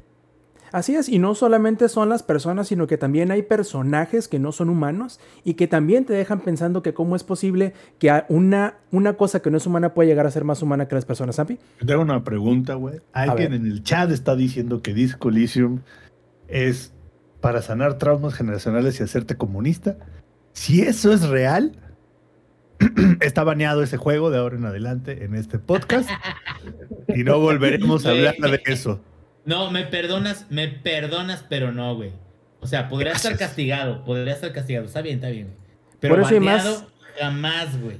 Por eso y más, ya nos pasamos cinco segundos. Nos pasamos cinco segundos. ¿Quieres ver cómo es ingenierillo? Pero mira, para no comernos más, para no comernos así, porque ya pasamos los 10 minutos, yo quiero pasarme al siguiente y puedes preguntarle ingenierillo por qué Pentiment es un juego comunista y por qué ingenierillo es Pentiment uno de los mejores juegos del 2022. Ahí te va, güey. Mira, la verdad es de que Pentiment, y, no me dejarán mentir, eh, precisamente Brianna Brew, eh, Mafiosa, mi, mi, mi amiga de muchos años, este, Lupercia, no me dejará mentir de que no es un juego sencillo. No es un juego sencillo en qué aspecto, en que es un juego que se toma su tiempo, se toma su tiempo para poder entregarte la historia. Probablemente a lo mejor no sé si ya este es algo que haya eh, podido avanzar más allá del primer acto. Es un juego que no es para cualquiera, sobre todo si estás buscando algo ligero para poder andar. Pero ahí te va. Creo que Obsidian logra entregar una experiencia de juego única. Es complicado hablar acerca de diferentes tipos de juegos cuando muchos son derivaciones de unos exitosos. ¿Sí me entiendes? Incluso estamos hablando de Assassin's Creed, estamos hablando de eh, Call of Duty, estamos hablando de Doom, estamos hablando de Wolfenstein, estamos hablando de muchos juegos como incluso podría ser este Grand Theft Auto, Red Dead Redemption, o sea, podríamos hablar de muchas fórmulas que ya es, han sido probadas exitosas y muchas, proba eh, muchas posibilidades de, ¿sabes qué? Tengo aquí unas mecánicas que te van a gustar. Ya lo sé, te van a gustar, cabrón, porque la verdad ya han sido confirmadas. Sin embargo, Obsidian dijo, váyanse todos a la verga, cabrón. Vamos a hacer un motor especial, vamos a hacer un juego que tenga mecánicas muy particulares. Y en esas mecánicas muy particulares lo que vamos a hacer es darle una responsabilidad enorme a la historia del juego. ¿Por qué fue para mí uno de los juegos más importantes? Estamos hablando de que, digo, hubo muy buenos juegos, hubo muy buenas secuelas. Eh, uno de los juegos que también coincido, por ejemplo, ahorita con el Sam, si el Sam puede platicar, porque el Sam incluso creo que ya lo llegó a jugar más que yo, que es el Vampire Survivors, que es una excelente opción también de, de juego del año. Pero, y está muy mamalón, pero a lo que voy es, Pentiment creo que es esa joya que estamos perdiendo año con año, que no necesariamente se busca en las nuevas generaciones. Y esa joya es un juego RPG que te dé una historia que realmente te mueva, te dé como una experiencia distinta y me incluso me recordó a la forma en la que Obsidian llegó a desarrollar Fallout New Vegas, en la que Obsidian llegó a desarrollar este Baldur's Gate, o sea, cosas de ese tipo me quedo. las situaciones que ocurren ahí, te das cuenta de que están pensadas para que la experiencia que tengas cuando las estás jugando sea muy especial. Hay una mecánica en el juego muy, muy buena que es comer. Y no es, no digo, ya lo hablé en el otro podcast, no estoy bromeando comer, y, lo estoy diciendo ahorita porque ya estamos así como que, ay, güey, o sea, comer, o sea, pide un Rappi, pendejo. Ya sé, güey, ya sé que ahorita ya las facilidades de un Uber Eats, de un Rappi, de lo que se está comiendo Eddie ahorita en la pantalla, güey. O sea, yo sé, yo sé, provechito, por cierto. Este, yo sé que todo eso es como muy sencillo ahorita de obtener. Hay una taquería aquí a un lado de, de tu pinche casa, está bien, cabrón. Pero hace mucho tiempo, y estamos hablando del lugar histórico donde se sitúa Pentiment, comer era un evento mayor, un evento mayor en eh, el día a día. Oye, Inge, ¿qué onda? Eh, me, parece curioso lo que dice eh, Villana Bruno. Dice, no, se mamaron sinceramente con el peso de, de, elegir con quién comer y qué estudiaste y todo eso, ¿no? Literalmente lo curioso es que es un vato que estudió diseño gráfico. Imagínate si lo hubieran hecho en tiempo contemporáneo, carnal. Y deja de eso, no nada más estudió diseño gráfico, pudo haber estudiado aparte de diseño gráfico, estudió leyes o lógica, o, o sea, como que te Historia y letras. Historia y letras, o sea, está, lo que está muy chido es, y ahí te va, y esto es algo importante, porque incluso llegué a escuchar podcast con, con los desarrolladores y todo eso, que el hecho de que tú puedas hacer una observación no necesariamente quiere decir de que debas hacerla. Y eso, y eso ya está a tu criterio. Un ejemplo bien fácil es, incluso ya Villana ya pasó por ese lado, que es la primer prueba grande es de que hay como un juez que va a revisar todo lo que se ha, todo lo que ha ocurrido recientemente y el juez te dice, bueno, es de que esto es lo que debe de suceder. Y tú si eres un estudiado de las leyes, le puedes decir, ah, ¿qué cree? Pero está bien pinches pendejo, porque la verdad, las leyes dicen otra cosa. Y eso juega en tu contra, más que a tu favor. Y es un ejemplo de cómo las opciones de cómo vas enriqueciendo a tu personaje son precisamente para enriquecerlo a él, no necesariamente son opciones que tomas para ganar o perder. Y creo que eso es muy importante porque muchos juegos ahorita, incluyendo, y es más, ahí te va, Lex. Este es un, una pedrada para ti, Lex aún con todo y que Elden Ring es una chingonería de juego, bastantes, si no es que la mayoría de las decisiones de construcción de personaje son para hacer el personaje más poderoso o, o más capaz de poder lidiar con todos los retos que te muestra el juego. Es raro que tú elijas una mejora contextual, porque no, la mecánica no lo permite, pero una mejora contextual que te dé más historia porque realmente las mejoras que tú obtienes, por ejemplo, en el de Ring, son mecánicas. Son mejoras de, o es eh, una clase en particular que te da más magia, una clase en particular que te da... Y no tiene nada de malo, o sea, es simplemente una, un juego distinto. A lo que voy es que Pentiment, lo que tú estudias, lo que tú haces, lo que tú conoces, con quién vas a comer, qué información obtienes de con quién vas a comer y qué cosas o situaciones se generan a partir de ello, es lo que construye tu experiencia. Entonces, creo que sí vale mucho la pena. No todas las personas van a estar de acuerdo con eso porque muchas personas lo que quieren es, ¿sabes qué? Yo lo único que quiero es diversión rápida y sin tener que concentrarme tanto. Pues sí, güey, o sea, vete a Fortnite. Y no tiene nada de malo. Fortnite es un juegazo, cabrón. Y es, y es la neta, güey. ¿Quieres hacer corajes? Vete a League of Legends. O sea, hay cosas como para cada quien, ¿no? Pero a lo que voy es... Queda. Lo que me parece muy curioso, y creo que no lo has tocado, es que además de todo esto del juego, en, detrás de todo el, show de la, del arte, de las letras y del misterio, bueno, y, de todo esto es el misterio, ¿no? Es un juego como que de descubrir quién eh, realizó, quién fue el culpable de un asesinato. Y lo curioso está en que dependiendo de tus decisiones, esto se va adaptando. O sea, no tiene un final, no tiene un culpable fijo, sino que dependiendo de las cosas que tú haces, eh, se va adaptando. ¿Te parece eso algo novedoso? ¿Te gusta o no te gusta? No, la verdad creo que, creo que sí es más parecido a juegos RPG de Juegos RPG es donde... Eh, es que aquí hay un parteaguas donde muchos juegos de historia o juegos donde tenías consecuencias, y sobre todo estamos hablando, Obsidian tiene una gran, gran, gran historia, incluso con Pillars tuvo mucho, mucho éxito también. O sea, juegos donde algunos quests los pierdes, y eso no quiere decir que esté mal, simplemente hubo una consecuencia que no fue 100% buena. Y creo que alejarse de, ese, de, de, eso, o sea, como dices tú, hay un, hay un misterio, y eso es parte, digo, yo no, no quiero spoilear, pero hay un misterio y tú eres parte elemental de determinar cómo se resuelve ese misterio. Y sin embargo, aunque eres parte de elemental de cómo se resuelve, cómo se resuelva no necesariamente tiene que ver con la verdad y no necesariamente quiere decir que sea lo absoluto que va a regir el resto del juego. Entonces, todas esas situaciones y todo eso que va ocurriendo a través del juego, creo que lleva, se lleva muy bien con este, eh, el arte, cómo está desarrollado.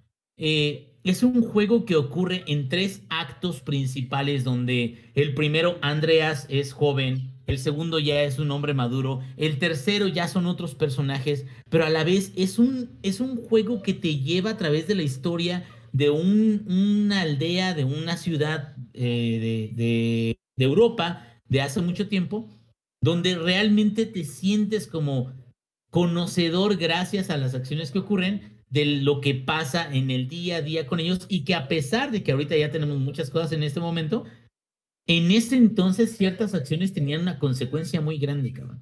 Entonces, la verdad yo lo considero como de los mejores porque ya no hay. Ya no hay, ya no hay de esos juegos. Ya es muy raro que alguien se aventure a hacer ese tipo de, de, juegos porque la mayoría de los desarrolladores y de los eh, publishers y todo eso prefieren mejor, más jugabilidad, más gente enganchada y ahí te va.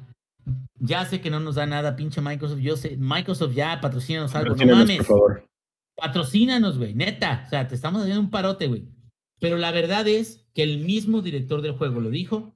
Si no hubiera sido por Game Pass y su modelo de entrega de juegos, este juego no habría sido posible. Entonces, ténganle un poquito de fe, sobre todo para los juegos indies.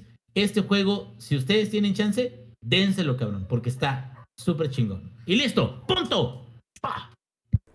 Perfecto, y ah, llamen a la orquesta, junten al coro porque es momento de hablar de por qué Elden Ring es uno de nuestros mejores juegos del 2022. Lex, adelante. Ah, valió madres.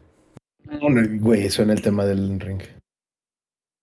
Elden Ring, no me cansaré de decirlo, es el juego del año, el juego de la década, de la vida, y a pesar de que Mega Man X sigue siendo mi juego favorito de toda la vida, Elden Ring escaló así de maneras estratosféricas y no creo que haya una experiencia como lo ha hecho Elden Ring. Elden Ring Es lo mejor que ha hecho From Software y van a decir, pero el extra ni siquiera habías jugado. Precisamente. No había jugado muchas cosas de From Software, había jugado un poco de Dark Souls y dije, esta madre es muy estresante, no tengo la skill para ello. Si me voy a estresar por no tener la skill para este juego, me voy a League of Legends. Y entonces, probé Elden Ring, no sé, algo pasó en mí. Y dije, pues la tengo la biblioteca compartida del ingenierillo, nos dieron la, este, la copia de reseña y tuvimos acceso a él una semana antes. Jugué un poco y dije, oh por Dios, esto es hermoso. Hermoso, güey. Hermoso. Me clavé con el juego y bueno, ahí está, platinado, ¿no? No necesitas platinarlo para disfrutarlo. Requiere mecánicas, sí. No es tan accesible, sí. Hay una, un debate en la internet sobre si estos juegos deberían tener un modo fácil. Ustedes decidanlo. Yo diré que sí. Y no porque sean excesivamente complicados en sí o que la base del juego y la diversión del juego sea que sean difíciles. Creo que deberían ser más accesibles para todos porque son juegos que en general tienen muchas cosas que ofrecer y están limitando las personas que pueden acceder a él. Lex, yo opino que Elden Ring es el modo fácil de los Souls. Estoy de acuerdo. Descanso mi caso. Estoy de acuerdo, güey. Estoy totalmente de acuerdo. Y a pesar de que muchos otros Souls-like tienen el modo cooperativo, el de Elden Ring beneficia mucho más. Adicionalmente, creo que es el más accesible de todos y precisamente es la mejor manera de empezar a jugar estos juegos. Ya jugaré Bloodborne, ya quedaron que me lo iban a prestar, ahora sí, y lo streamearé en su momento. Voy a streamear Bloodborne y tengo ganas también de jugar los Dark Souls que hacen falta. Voy a ver qué pedo, porque seguramente voy a querer chillar ahora sí. Pero Elden Ring, güey, es la manera accesible. El mundo en general está construido de una manera tan bonita. Si les gusta la fantasía medieval, les va a gustar el mundo que construyeron este, los de Front Software para esto. Eh, qué bueno que sí está terminado, no como Game of Thrones, porque por si no lo sabían, Jorge R.R. Martín participó en la creación del Elden Ring. Hay un rumor por ahí de que por eso muchos de los voces, personajes tienen nombres con G, con R y con M. No sé si esto sea cierto o no, pero de que los hay, los hay. Visualmente. ¿Hablas de Radán, güey? ¿De Rani, güey? De, Renala. Godwin, güey? ¿De Renala? De Godfrey, de Malenia, No, no es cierto, de no Mikela. Es totalmente. no está relacionado. Una coincidencia que sucede aquí. Oye, también está Ma- Margit, Morgoth, y luego está Godric, y está, bueno, to- todos los nombres que Y se pueden de eso. Nada más es Morgoth, no, pero cuando lo presentan es Morgoth. en la doble R, güey, ahí, ahí se ve, ahí se ve, güey. Morgoth. Y está el Margit, y bueno. Tiene un defecto, Elden Ring. No puede ser perfecto, nada es perfecto en esta vida. Solo Rob es perfecto en esta vida. Y es que hay mucho reciclaje de voces, porque es mucho lo que argumentaron para decir que eso lo hacía un mal juego. Y efectivamente, los voces se reciclan mucho. Hay es un mundo abierto y uno de los mapas más grandes que he visto de mundo abierto. Yo no he jugado Horizon ni Zero West, no, Forbidden West, Forbidden West ni el Zero Dawn. Los estaba mezclando. Pero bueno, sí he jugado otros juegos de mundo abierto y sigo creyendo que Elden Ring tiene uno de los mapas más vastos y con muchas cosas que explorar. Un montón de catacumbas y aquí es en, donde entra el... Entiendo por qué el reciclaje de tantos voces habría estado chido que no, pero es entendible. No dejan de representar un reto, no dejan de ser combates entretenidos. Creo que hay por ahí un par de combates que sí puedo decir de no mames, qué bueno que acabé con esto, güey, porque no quiero volver a jugarlo nunca más. Pero en general, de todos los voces que hay, que son un chingo, son combates entretenidos. El lore está muy chingón. Hay muchas cosas que explorar. Y si no te llama la atención y si no es el tipo de cosas que a ti te gustan, igual no pasa nada. El gameplay es lo suficientemente entretenido para tenerte jugando horas y horas y horas y horas. El, eh, el soundtrack, que, para, que es algo que yo ya les he dejado claro en diversos podcasts, es una de las cosas más importantes dentro del gaming porque te ayuda a setear el universo en el que estás metido. Samper no me va a dejar mentir. Si las balas en el Call of Duty suenan como de pistolas de juguete, te saca de la inmersión y es como de... Ah, pero si suena como Culiacán a las 6 de la mañana en un 5 de enero. Quiere decir que las cosas están chidas, güey. Y Elden Ring es eso, no solamente en el sonido de las armas y la ambientación en general, sino en la música que hay durante todo el tiempo, en las peleas contra los bosses, incluso cuando inicia, güey. O sea, yo me clavé con Elden Ring con el puro intro y eso es algo que no había sentido, no sé, no recuerdo cuál fue el último juego que me hizo sentir eso. Desde el intro con la música y cómo te van contando la historia de lo que pasa, eh, cómo se rompió el círculo de Elden y que hay que recuperar los fragmentos y todo esto. Y conforme vas profundizando en el lore, incluso la música te llega a hacer sentido. Las zonas en, la que en las que te encuentras y todo lo que, lo que conlleva. Yo estoy muy emocionado por el, por el DLC que va a salir. Estoy casi seguro que el boss principal o de lo más importante va a ser Mikela. Para quien no lo han jugado, eh, aquí sí lo tengo que decir. Si no han jugado Elden Ring o no han visto contenido de Elden Ring, háganlo de verdad, porque van a entender por qué es el juego del año. De verdad, es, es de lo mejor que he jugado en mi vida. Y llevo jugando a los videojuegos 22 años, no, más, como 25 años, o sea, no, no se los estamos diciendo, bueno, yo me atrevo a decir que no se los está diciendo alguien que, ay, sí, se volvió streamer y por eso es gamer. Soy streamer porque soy gamer desde hace milenios, güey. Y no había sentido tanto hype y por eso es que me la paso mamando con Elden Ring porque honestamente creo que es de lo mejor que se ha hecho en la actualidad. O sea, definitivamente es lo mejor del gaming moderno. Hay muchas cosas y si bien el juego no es para todos, creo que sí vale la pena, aunque sea consumir contenido de él. Algún gameplay, algún video, chutarte lore, como lo puedes hacer con, por ejemplo, Warhammer. Eh, háganlo, de verdad. De verdad, el Ring es, es demasiado hermoso para dejarlo pasar. Y lo dije alguna vez, no dudo que God of War Ragnarok vaya a ser un juegazo, pero no creo que sea mejor que el Den Ring. Ahí están los Game Awards, se le dio, ganamos, ganó la justicia, ganó la verdad. Y no por nada se lo dieron, como en su tiempo Hades lo fue, que a pesar de venir de un juego indie, que si aquí es de una compañía enorme y se esperaba que fuera un juego AAA, creo que sí ha cumplido con las expectativas en todo sentido y ya, no puedo agregar más nada porque ya todo lo he dicho en podcasts anteriores.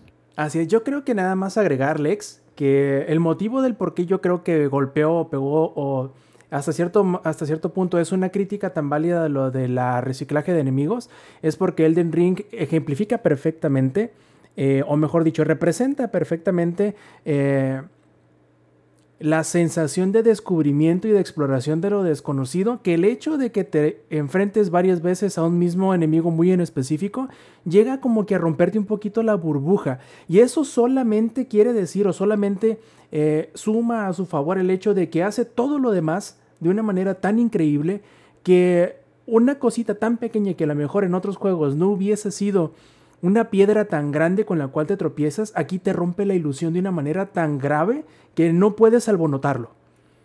No la vemos lejos. Monster Hunter, que es una de mis franquicias favoritas y de las que sí soy nuevo, igual que con, los de From Software, uh, usa mucho el reciclaje de voces. Es Rátalos plateado, eh, Rátalos encabronado, eh, Rátalos bebé, Rátalos lo que quieras. Tan bebé.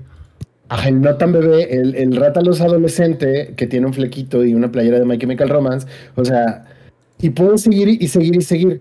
Y a nadie le importa el reciclaje porque el juego está tan bien hecho y tiene su propia estructura y es parte de su lore incluso, que no pasa nada. Y aquí siento que, ajá, ya lo, lo, lo acabo de decir Rob, es como de, uy, sí se siente feito de que otra vez este güey, otra vez este güey, otra vez este güey. Pero no por eso decae en calidad del juego. Y A ver, ¿por creo qué, que eso nadie, habla muy bien por qué de... nadie critica Skyrim por los jefes reciclados, güey?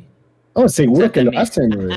No, no, no, no, no. Nadie, pero porque nadie espera que haya jefes con mecánicas independientes. Ahora, ahí te va, ya para cerrar nada más. Dos cosas súper importantes. La primera, güey, sobrevivió al hype. Elden Elden Ring es un vigente. juego súper esperadísimo y súper exigente de toda la raza de From Software. Sobre, no nada más sobrevivió al hype, güey.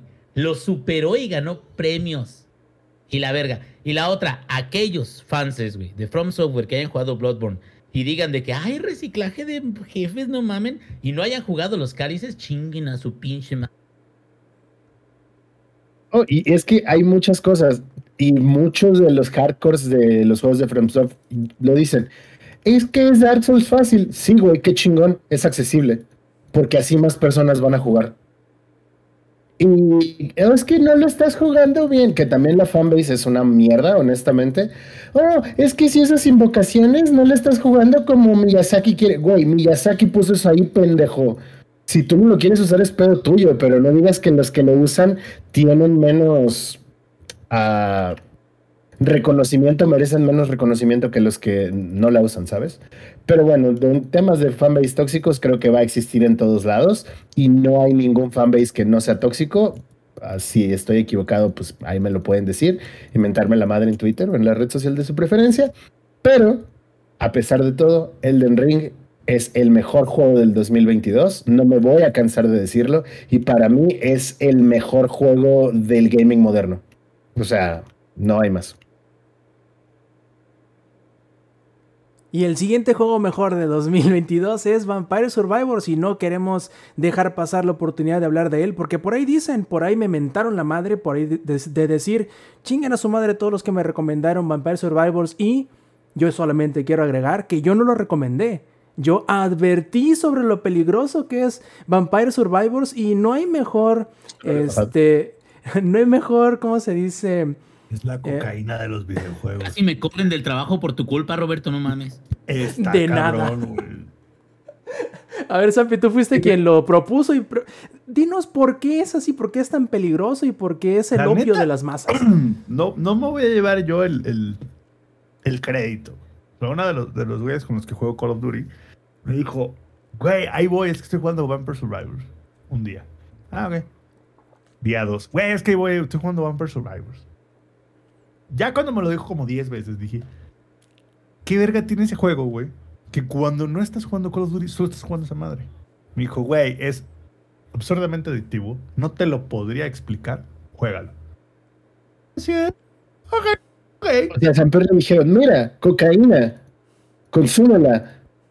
No te podría explicar qué te hace la cocaína a tu cuerpo, pero consúmela.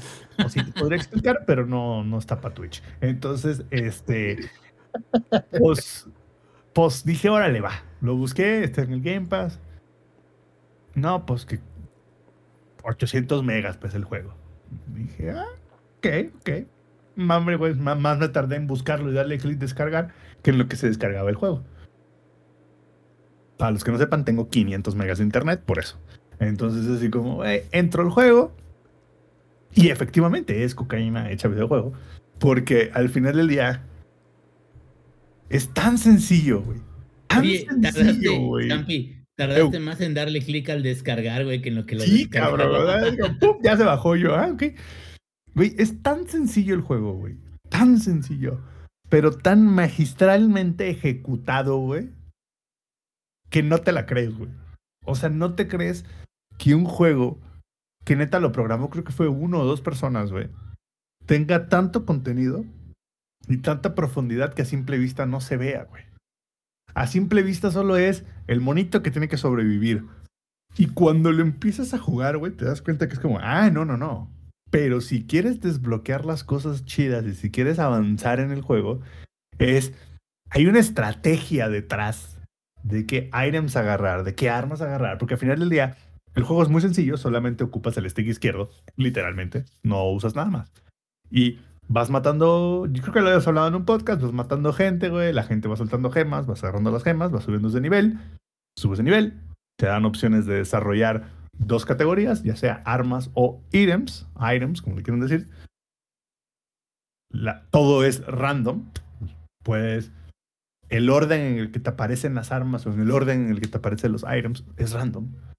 Entonces realmente depende de qué tan, qué estrategia quieres ejecutar, qué es lo que va a pasar, güey.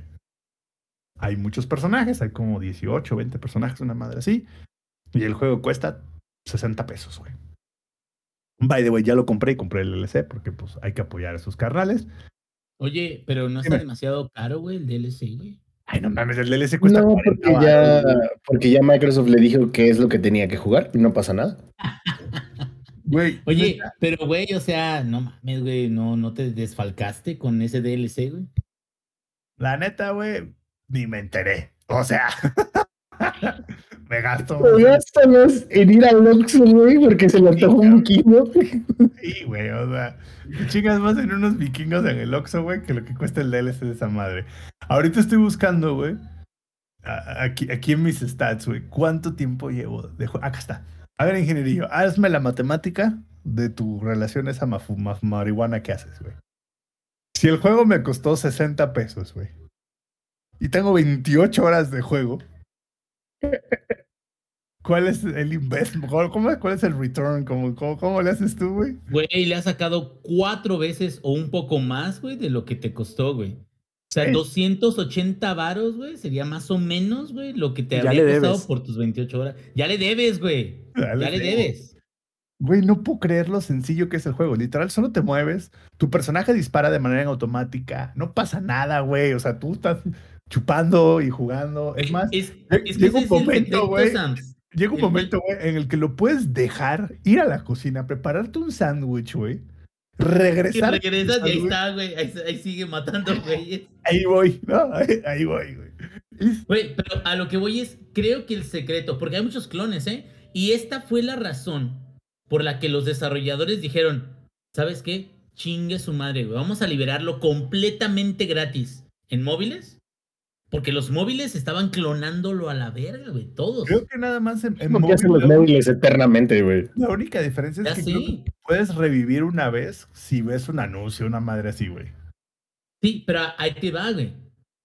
Creo que el secreto, bueno, para mí, mecánicamente del juego, son las gemas. Yo O creí sea, que el ibas a hecho- decir- yo creí que ibas a decir que el secreto es que me ibas a cambiar el nombre. El secreto, de, te voy a cambiar. No, espérame. El secreto, ¿por qué son las gemas mecánicamente? Porque si no obtienes las gemas, por muy mamalón que tengas tus armas, Se vuelve demasiado monótono, güey. no, no subes, no, no agregas más cosas, no agregas evoluciones de tus armas, no agregas más. Entonces, tienes, te forza el juego a.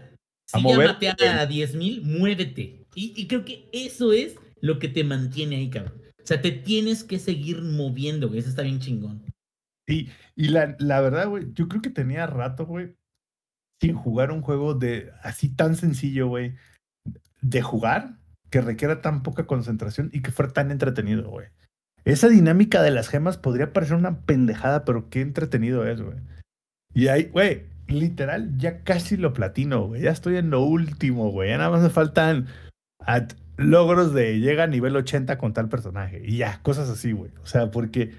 Pero en realidad me sorprendió mucho. Tiene más contenido que Straight. Tiene más rejugabilidad que muchos juegos AAA, güey. Y solo la única queja que tengo es que no ha salido en Switch. Cuando esa madre, ¿Quieres que se salga- derrita en la Switch? no, no, no. Cuando esta madre salga en Switch, los vuelos internacionales se volverán cosa de. En tu mente pasaron minutos. Oye, pero ahí te va. Yo instalé la versión móvil y en móvil los controles están más culeros, güey. La neta. Sí, sí, sí, sí. Como que después de un rato ya te empieza a dar acá como que un calambre en el dedo, güey. Y no, no está chido. Y no es tan responsivo. O sea, eh, con No. el stick o, o con incluso el teclado, te mueves en chinga, güey, hacia donde quieres. Y con los controles que, que hay en pantalla para móvil, mm, batallas un poquito. Pero, ¿cuántos personajes has desbloqueado, Sams? Todos, ya los desbloqueé todos. Solo me falta, me falta un personaje que lo obtienes cuando completas los 139 items de la colección. Es el único personaje que me falta, güey. Todos los demás ya los tengo, güey. Ya tengo la muerte, güey. Ya tengo todos, güey. Porque pues ya ves que tú alguna vez me lo dijiste, yo soy una persona muy efectiva con el tiempo de juego.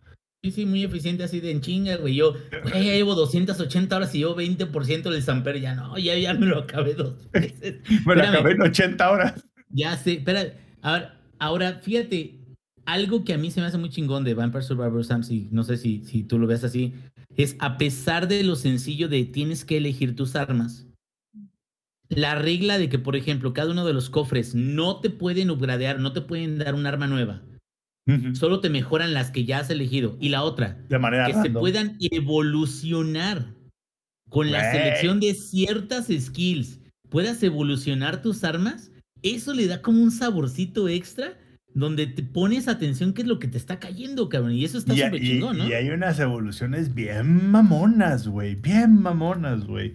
O sea, por eso te decía que a simple vista parece ser un juego que casi no tiene profundidad, güey. Hasta que lo empiezas a jugar y dices, ah, cabrón, no, espérate, güey. Eh, como que it's more than meets the eye, creo que es la, frase en inglés, güey.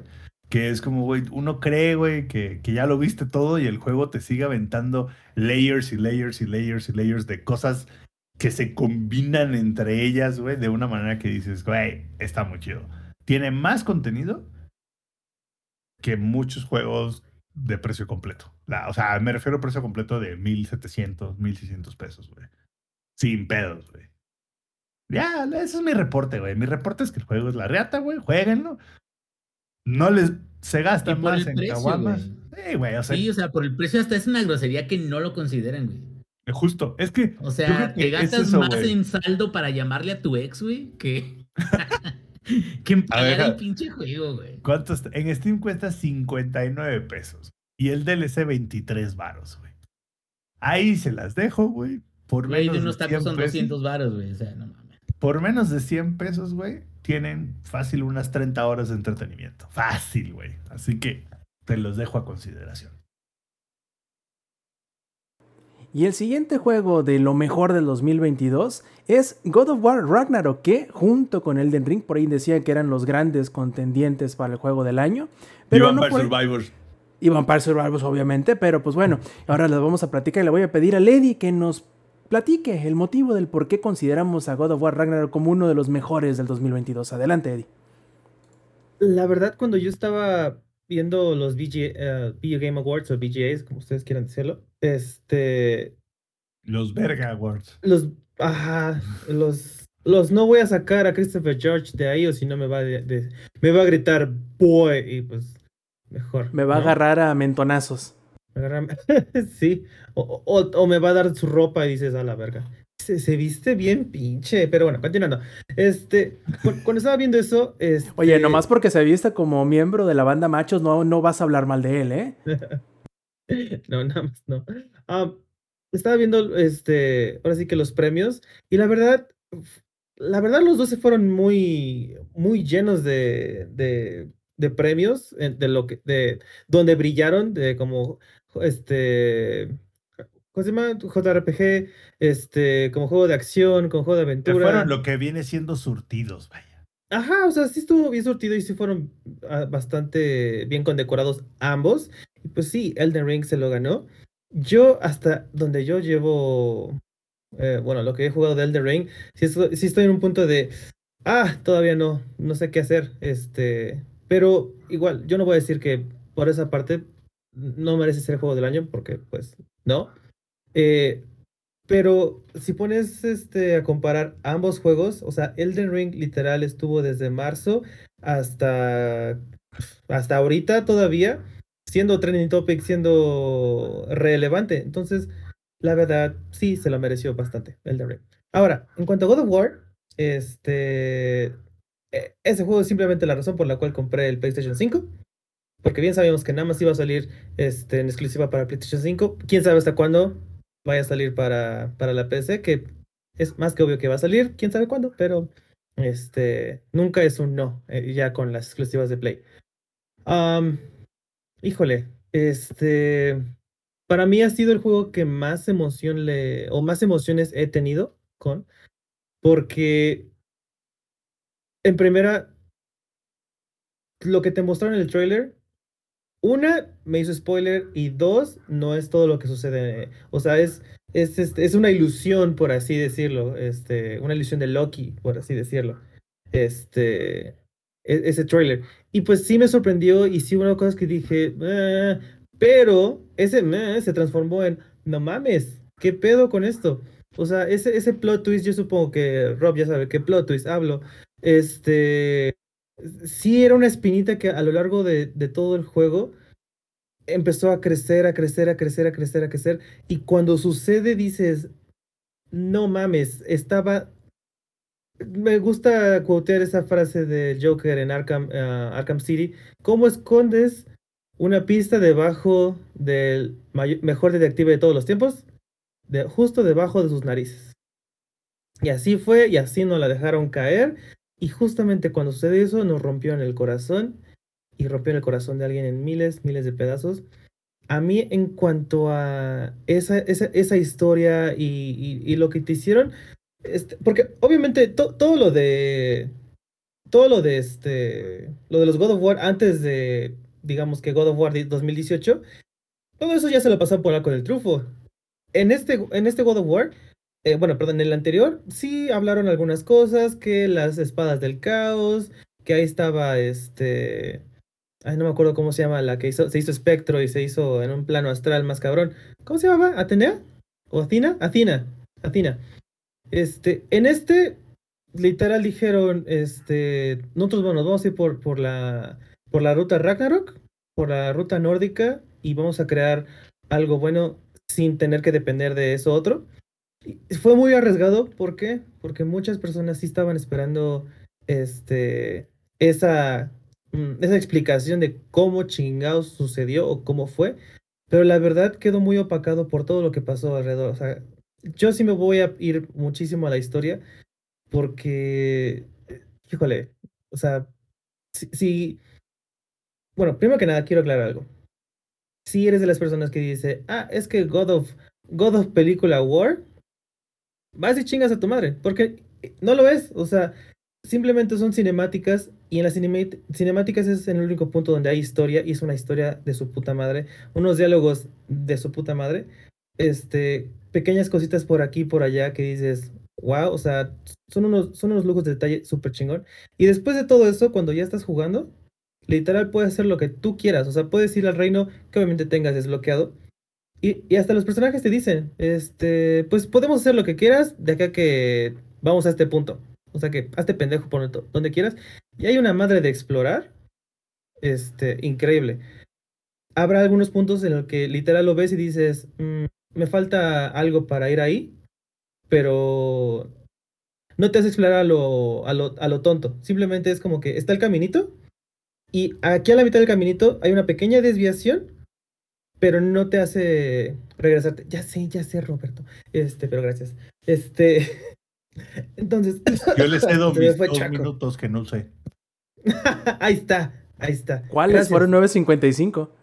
Esos cinco segundos los tomo, no importa. este, eso en cuanto, en cuanto a la historia, aparentemente Lex está ah, Que a practicando como 30 segundos del, del primero, porque del Den Ring creo que sí me los agote. Eh, se aventaron como cinco más. Ahí está, entonces se los quitamos para la próxima semana. Este. y. Ay, ¿qué está comiendo Lex? No, no me distraigan, no me distraigan. Perdón. Ay, qué rico. Este, eso es en cuanto a la historia. En verdad, si bu- buscan un juego en el que llegan a un punto que dices, no mames, ese es Elden Ring. Eh, perdón, ese es God of War. Ay, ya me quemé. Pero la verdad, sí, también, God of- también Elden Ring. O sea, yo, yo, yo desde el principio lo dije, nunca le voy a tirar hate a otro juego que en verdad yo he visto cosas chingonas, pero bueno. Entonces, aparte del Elden Ring, también está God of War. Creo que esta es una, es una gran limitante para God of War que nada más esté en una consola o en un ecosistema. En cambio, en The Ring está en varios, entonces hay más de dónde este, agarrar. Eso es uno. En cuanto al gameplay, híjole, este es una mal, es una maldita satisfacción este matar a un jefe que te estuvo haciendo su perra por casi media hora. Eh, creo que también Lex este podrá decir que cuando tienes esa satisfacción de darle la madre a, a un jefe después de casi una hora, media hora, dices, wow. Eh, ahorita en cuanto a la rejugabilidad del juego, creo que no hay mucha, porque pues literal es, terminas el juego y terminas de este, hacer lo que quede pendiente, pero ya dijeron que va a haber este, una actualización con New Game Plus para, no sé, creo que marzo o primavera, creo que lo dejan más para primavera, ¿no, Rob? Entonces, quién sabe, puede ser hasta inclusive casi empezando eh, verano. Obviamente este juego no necesita DLC. O sea, cuando terminas el juego dices, fuck. O sea, eso, eso obviamente es toda mi, mi, este, mi opinión. O sea, cuando yo, yo sí, yo en verdad cuando terminé God of War sí dije, ¿ahora qué hago? O sea, porque eh, a mí me gustó muchísimo y sí quería más y, y, sí, y, sí, y sí nos dio más. Y a eso voy con el otro plot twist. Porque algo dejó en claro este, el primer God of War. Eh, bueno, el del 2018, cómo iba a terminar este pedo. Y este. Y que digas, ah, caray, yo estaba preparado para, para un mar de lágrimas. Y no fue en ese modo el, mar de lágrimas. Entonces, eh, sí jugaron con nuestros sentimientos, pero se, fueron por una zona, bueno, algo muy arriesgado, quién sabe, o sea, quién sabe cómo va a ser el nuevo, el nuevo God of War, porque obviamente va a haber un God of War, pero ya no va a ser nórdico este, este pedo, porque bien lo dijo este Cory Balrog que eh, la saga nórdica nada más iban a ser dos, entonces a la siguiente, quién sabe cuánto, bueno, más bien, quién sabe cuándo va a salir, este, y quién sabe eh, en dónde ahora va a ser. Va. No sé qué más, este, ¿cuánto me queda, Roberto? Oh, Dios santo. Este, ¿qué otra cosa? ¿Qué otra cosa? Pues nada, creo que ahí ya mencionaré algunas cositas de el haptic feedback, de, de los, del control, todas esas pequeñas cositas también te hacen un poquito más inmersivo dentro del juego.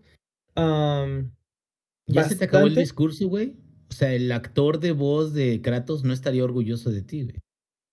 No, de hecho, para romper ese récord, creo que se aventó 15 minutos o algo así. Porque literal, bueno, el cabrón iba a entrar a los récords Guinness. Si no es que sí entró. Si no es que sí. Entonces, este.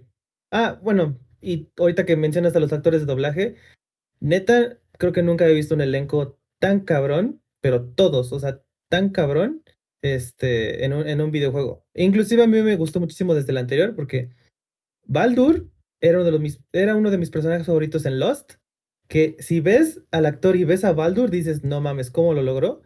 Este, increíble, increíble cómo, cómo pudo darle vida a ese, a ese güey. Y ahorita con Thor, porque igual pasó lo mismo. Digo, Opie de, de Sons of Anarchy y, y, Thor están casi igual, pinche tosco, mamón. Eh, pero bueno, para mí sí, sí fue mi juego favorito del año. Este, God of War Ragnarok. Y pues bueno, ahorita se me olvidó sacar mi martillito, pero bueno, ahí este, luego se los mostraré. ¿Cuánto el martillo. Quedé? El martillo, el martillo, el martillo, maldita sea. Martillo, martillo. ¿Cuánto quedé? Me pasé, ¿verdad? A ver, ¿quieres saber o seguimos siendo amigos? Este, pues. Ah. No fue tanto, no fue tanto, pero estuvo bien, estuvo bien. Y el último juego que vamos a platicar esta noche como de los mejores del año va a ser Tunic, que la verdad a mí me sorprendió muchísimo Tunic, porque esperaba yo una cosa muy diferente a la que encontré, y no por ello quiero decir que eso sea una mala sorpresa. Eh, creo que Tunic tiene mucho en común con Elden Ring, eh, con lo cual quiero decir que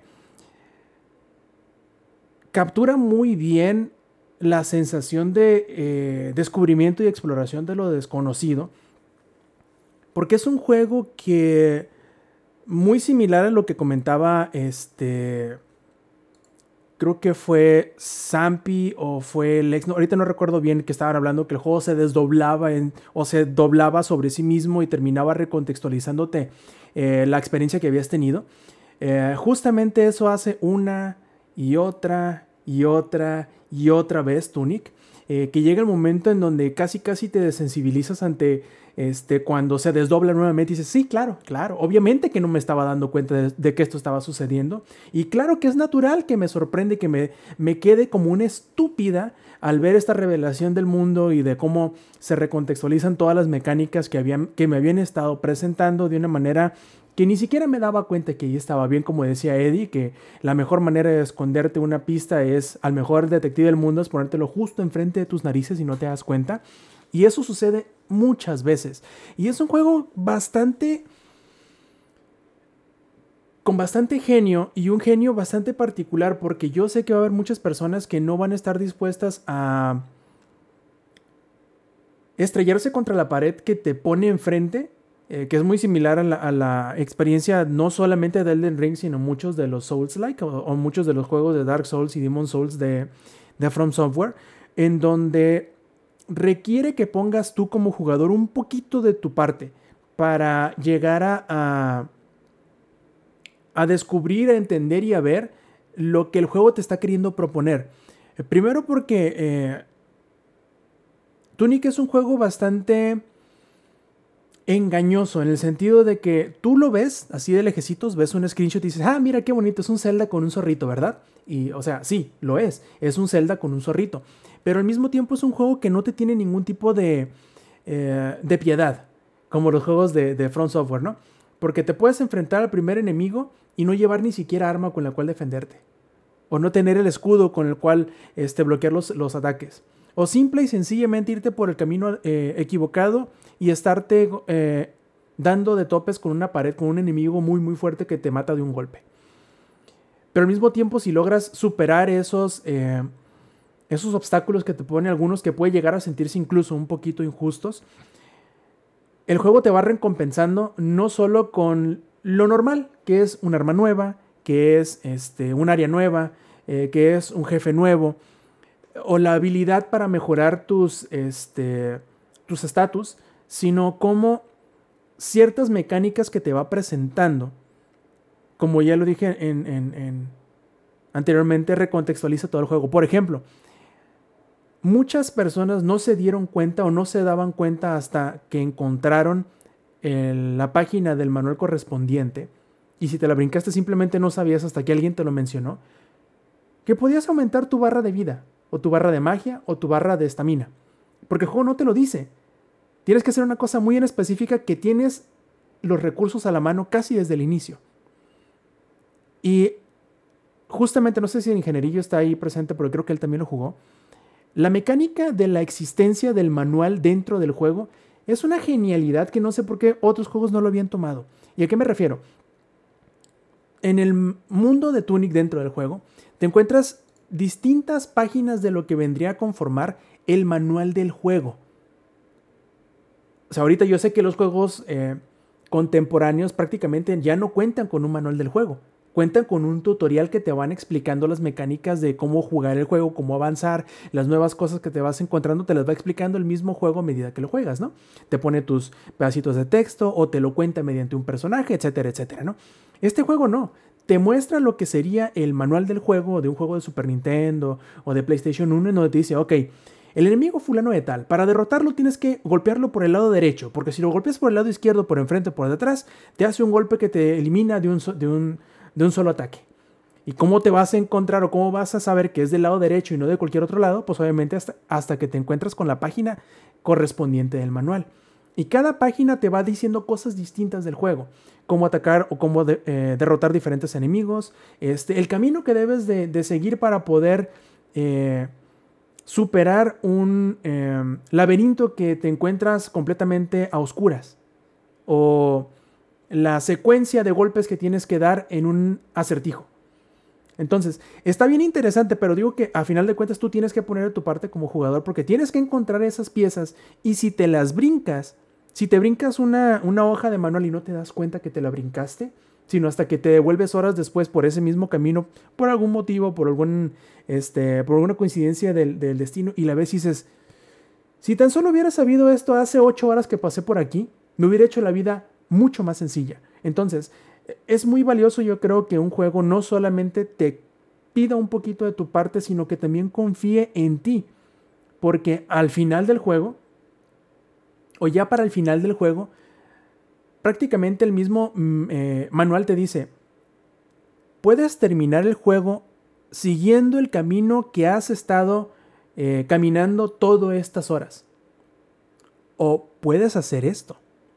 Y aunque a lo mejor puede ser un poquito más difícil, vas a encontrar el final real, el final verdadero de la historia. Entonces es, bastante curioso que un recurso que uno podría pensar que es tan sencillo, ¿no? Como un manual de juego, eh, eleve un juego que a todas luces es muy sencillo. Es como un juego, es como un Zelda de los viejitos, es como un Zelda de Super Nintendo, por decirlo así, pero con con ciertas mecánicas o ciertas características que son propias o que tú te esperarías más de un juego de From Software, de un Elden Ring, de un Dark Souls, de un Sekiro, más que de un Zelda. Y la verdad es una experiencia tan chida que a mí me hubiera a mí me gustaría poder borrar esa parte de mi cerebro que conoce el juego, que sabe los giros, que sabe este, algunos de los secretos y volverlo a experimentar desde cero. Y creo que cuando ya sea un juego, ya sea un libro, ya sea una serie o una película, que te deje eh, lamentándote del conocimiento que adquieres a medida que lo juegas para poder volver a saborearlo como esa primera vez, creo que es algo muy valioso. Y muy pocos juegos a lo largo de los años me han dejado esa sensación.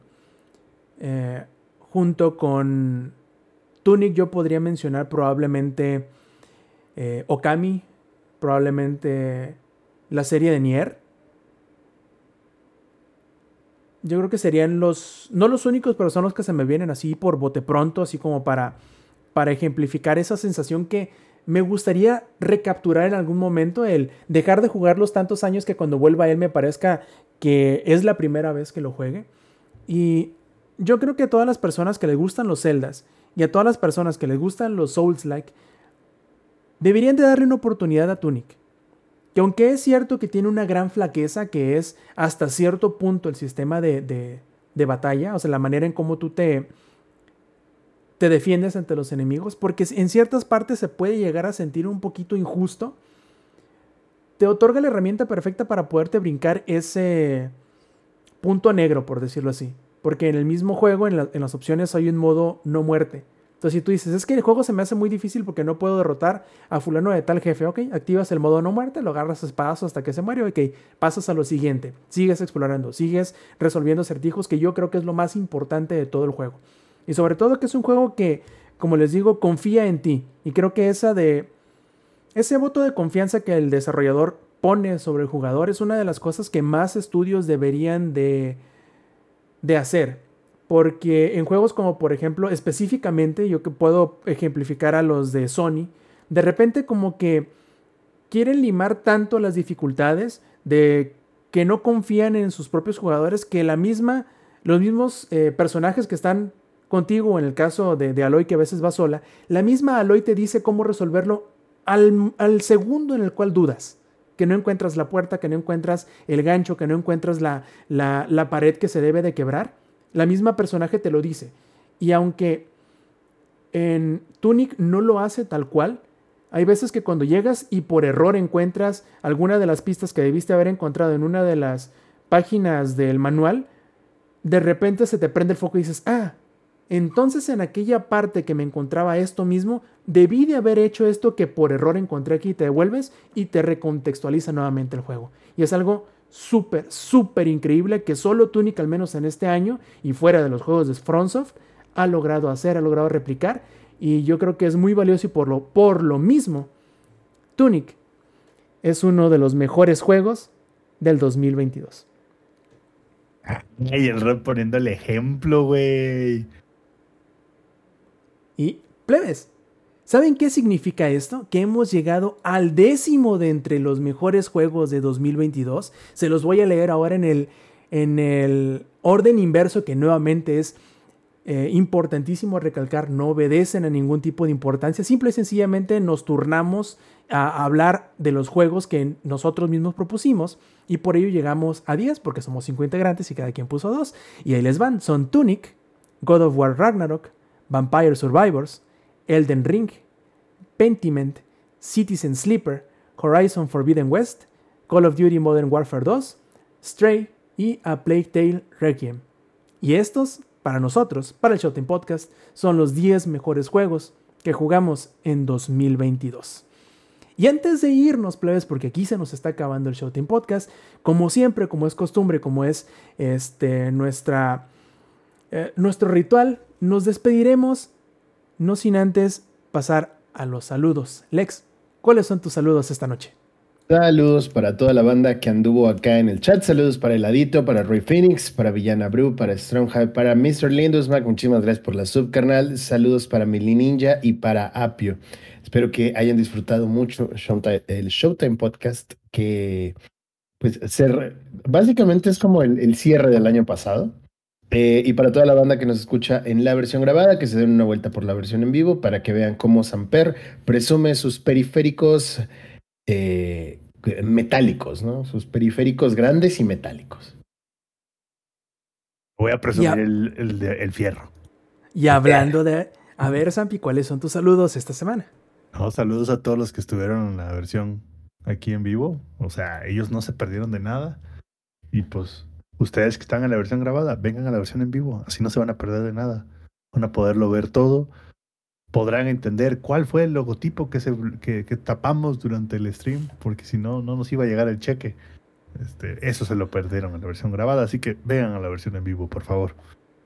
Y yo lo que quiero saber es si el ingenierillo sigue ahí porque está muy calladito y como que eso no Es es que propio del ingenierillo. Y por eso quiero que... O sea, No, yo sé que sería... Estuve Ah, a punto de opinar con Tunic, güey, pero vi que ya faltaban 8 segundos y dije, ah, que la verga, no, no, no voy a poder decir ni madre. El cabrón. pinche Inge metió la cuchara en todos los juegos porque ¿Saben todos lo que los jugó, ninguno acabó. ¿Saben lo que vamos a hacer? Vamos a hacerle como en el ajedrez, que nada más tienes un cierto tiempo para hacer tu movimiento. Entonces el Inge nada más le vamos a dar, ¿qué les gustan? 20 minutos para que pueda hablar durante todo el, No, el podcast. no, objeción, no lo- 20 minutos. ¿Cómo voy a dar mi opinión en 20 minutos, Eddie?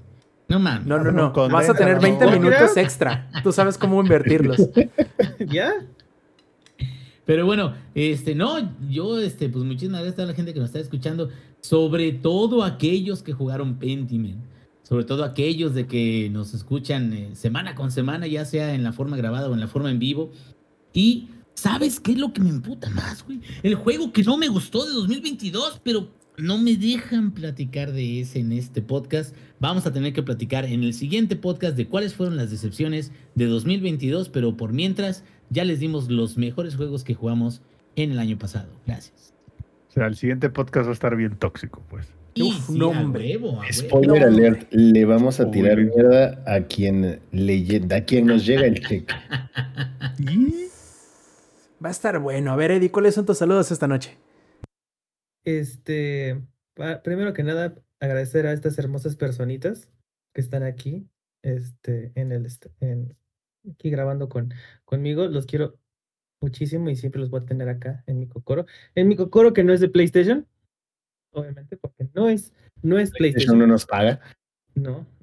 Uy, si nos paga. uf. Pero bueno, este, pues como siempre para todos los que están en el podcast, ahí alcancé a interactuar con este Ela, también a este Adam, este, los, TQ los TQM muchísimo, igual para Abby, este, que igual este, empezó a escucharnos mientras iba camino a su casita, te amo muchísimo. Y pues bueno, para todos, por favor, vengan a la versión en vivo, es un buen desmadre. Este, Samper anda enseñando el fierro. Este, yo ando me tapando cosas que no debo demostrar. Entonces, no hay contexto. Este, simplemente, pues, vengan, vengan a ver todo eso. ¿Vale? Entonces, cuídense muchísimo y nos vemos la próxima semana. Y nos van a escuchar con todo el pinche rant del mundo. Y sí, nos vamos a emputar así como el Inge, este, en 15 años, este, de, de pueblo, así hasta vamos a tirar la Barbie, las Pero Pelones, caguamas, ¿sabes qué güey. es lo que más me emputa? Así, ¿Sabes lo que más me emputa? Y ¿sabes qué? El Inge no tiene razón. Poco. Estás mal, Inge, estás mal. Estás mal. Estás mal, Inge. Nunca, güey, nunca, siempre estoy mal. Siempre estoy mal, güey. Y perfecto, haciendo eco de los comentarios de los demás, échense la vuelta a la grabación en vivo del Showtime Podcast todos los domingos a las 7 y media de la noche, horario de la CDMX, a través de twitch.tv diagonal langaria. Además, si quieren hacernos llegar a sus top 10 de lo mejor del año, decirnos por qué estamos mal en considerar que uno está sobre el otro, o por qué ustedes considerarían otros títulos que nosotros no incluimos, háganoslo llegar en nuestras redes sociales o en nuestro canal de Discord, que pueden encontrar en langaria.net diagonal enlaces. Entonces, muchachos, si no nos queda más, de parte del ingenierillo, de parte del ex, de parte del Samperi, de parte del Eddie, yo fui Roberto Sainz y esta es la edición 298 del Showtime Podcast. Nos vemos la semana que entra. Papus. Stay metal. Langaria.net presentó.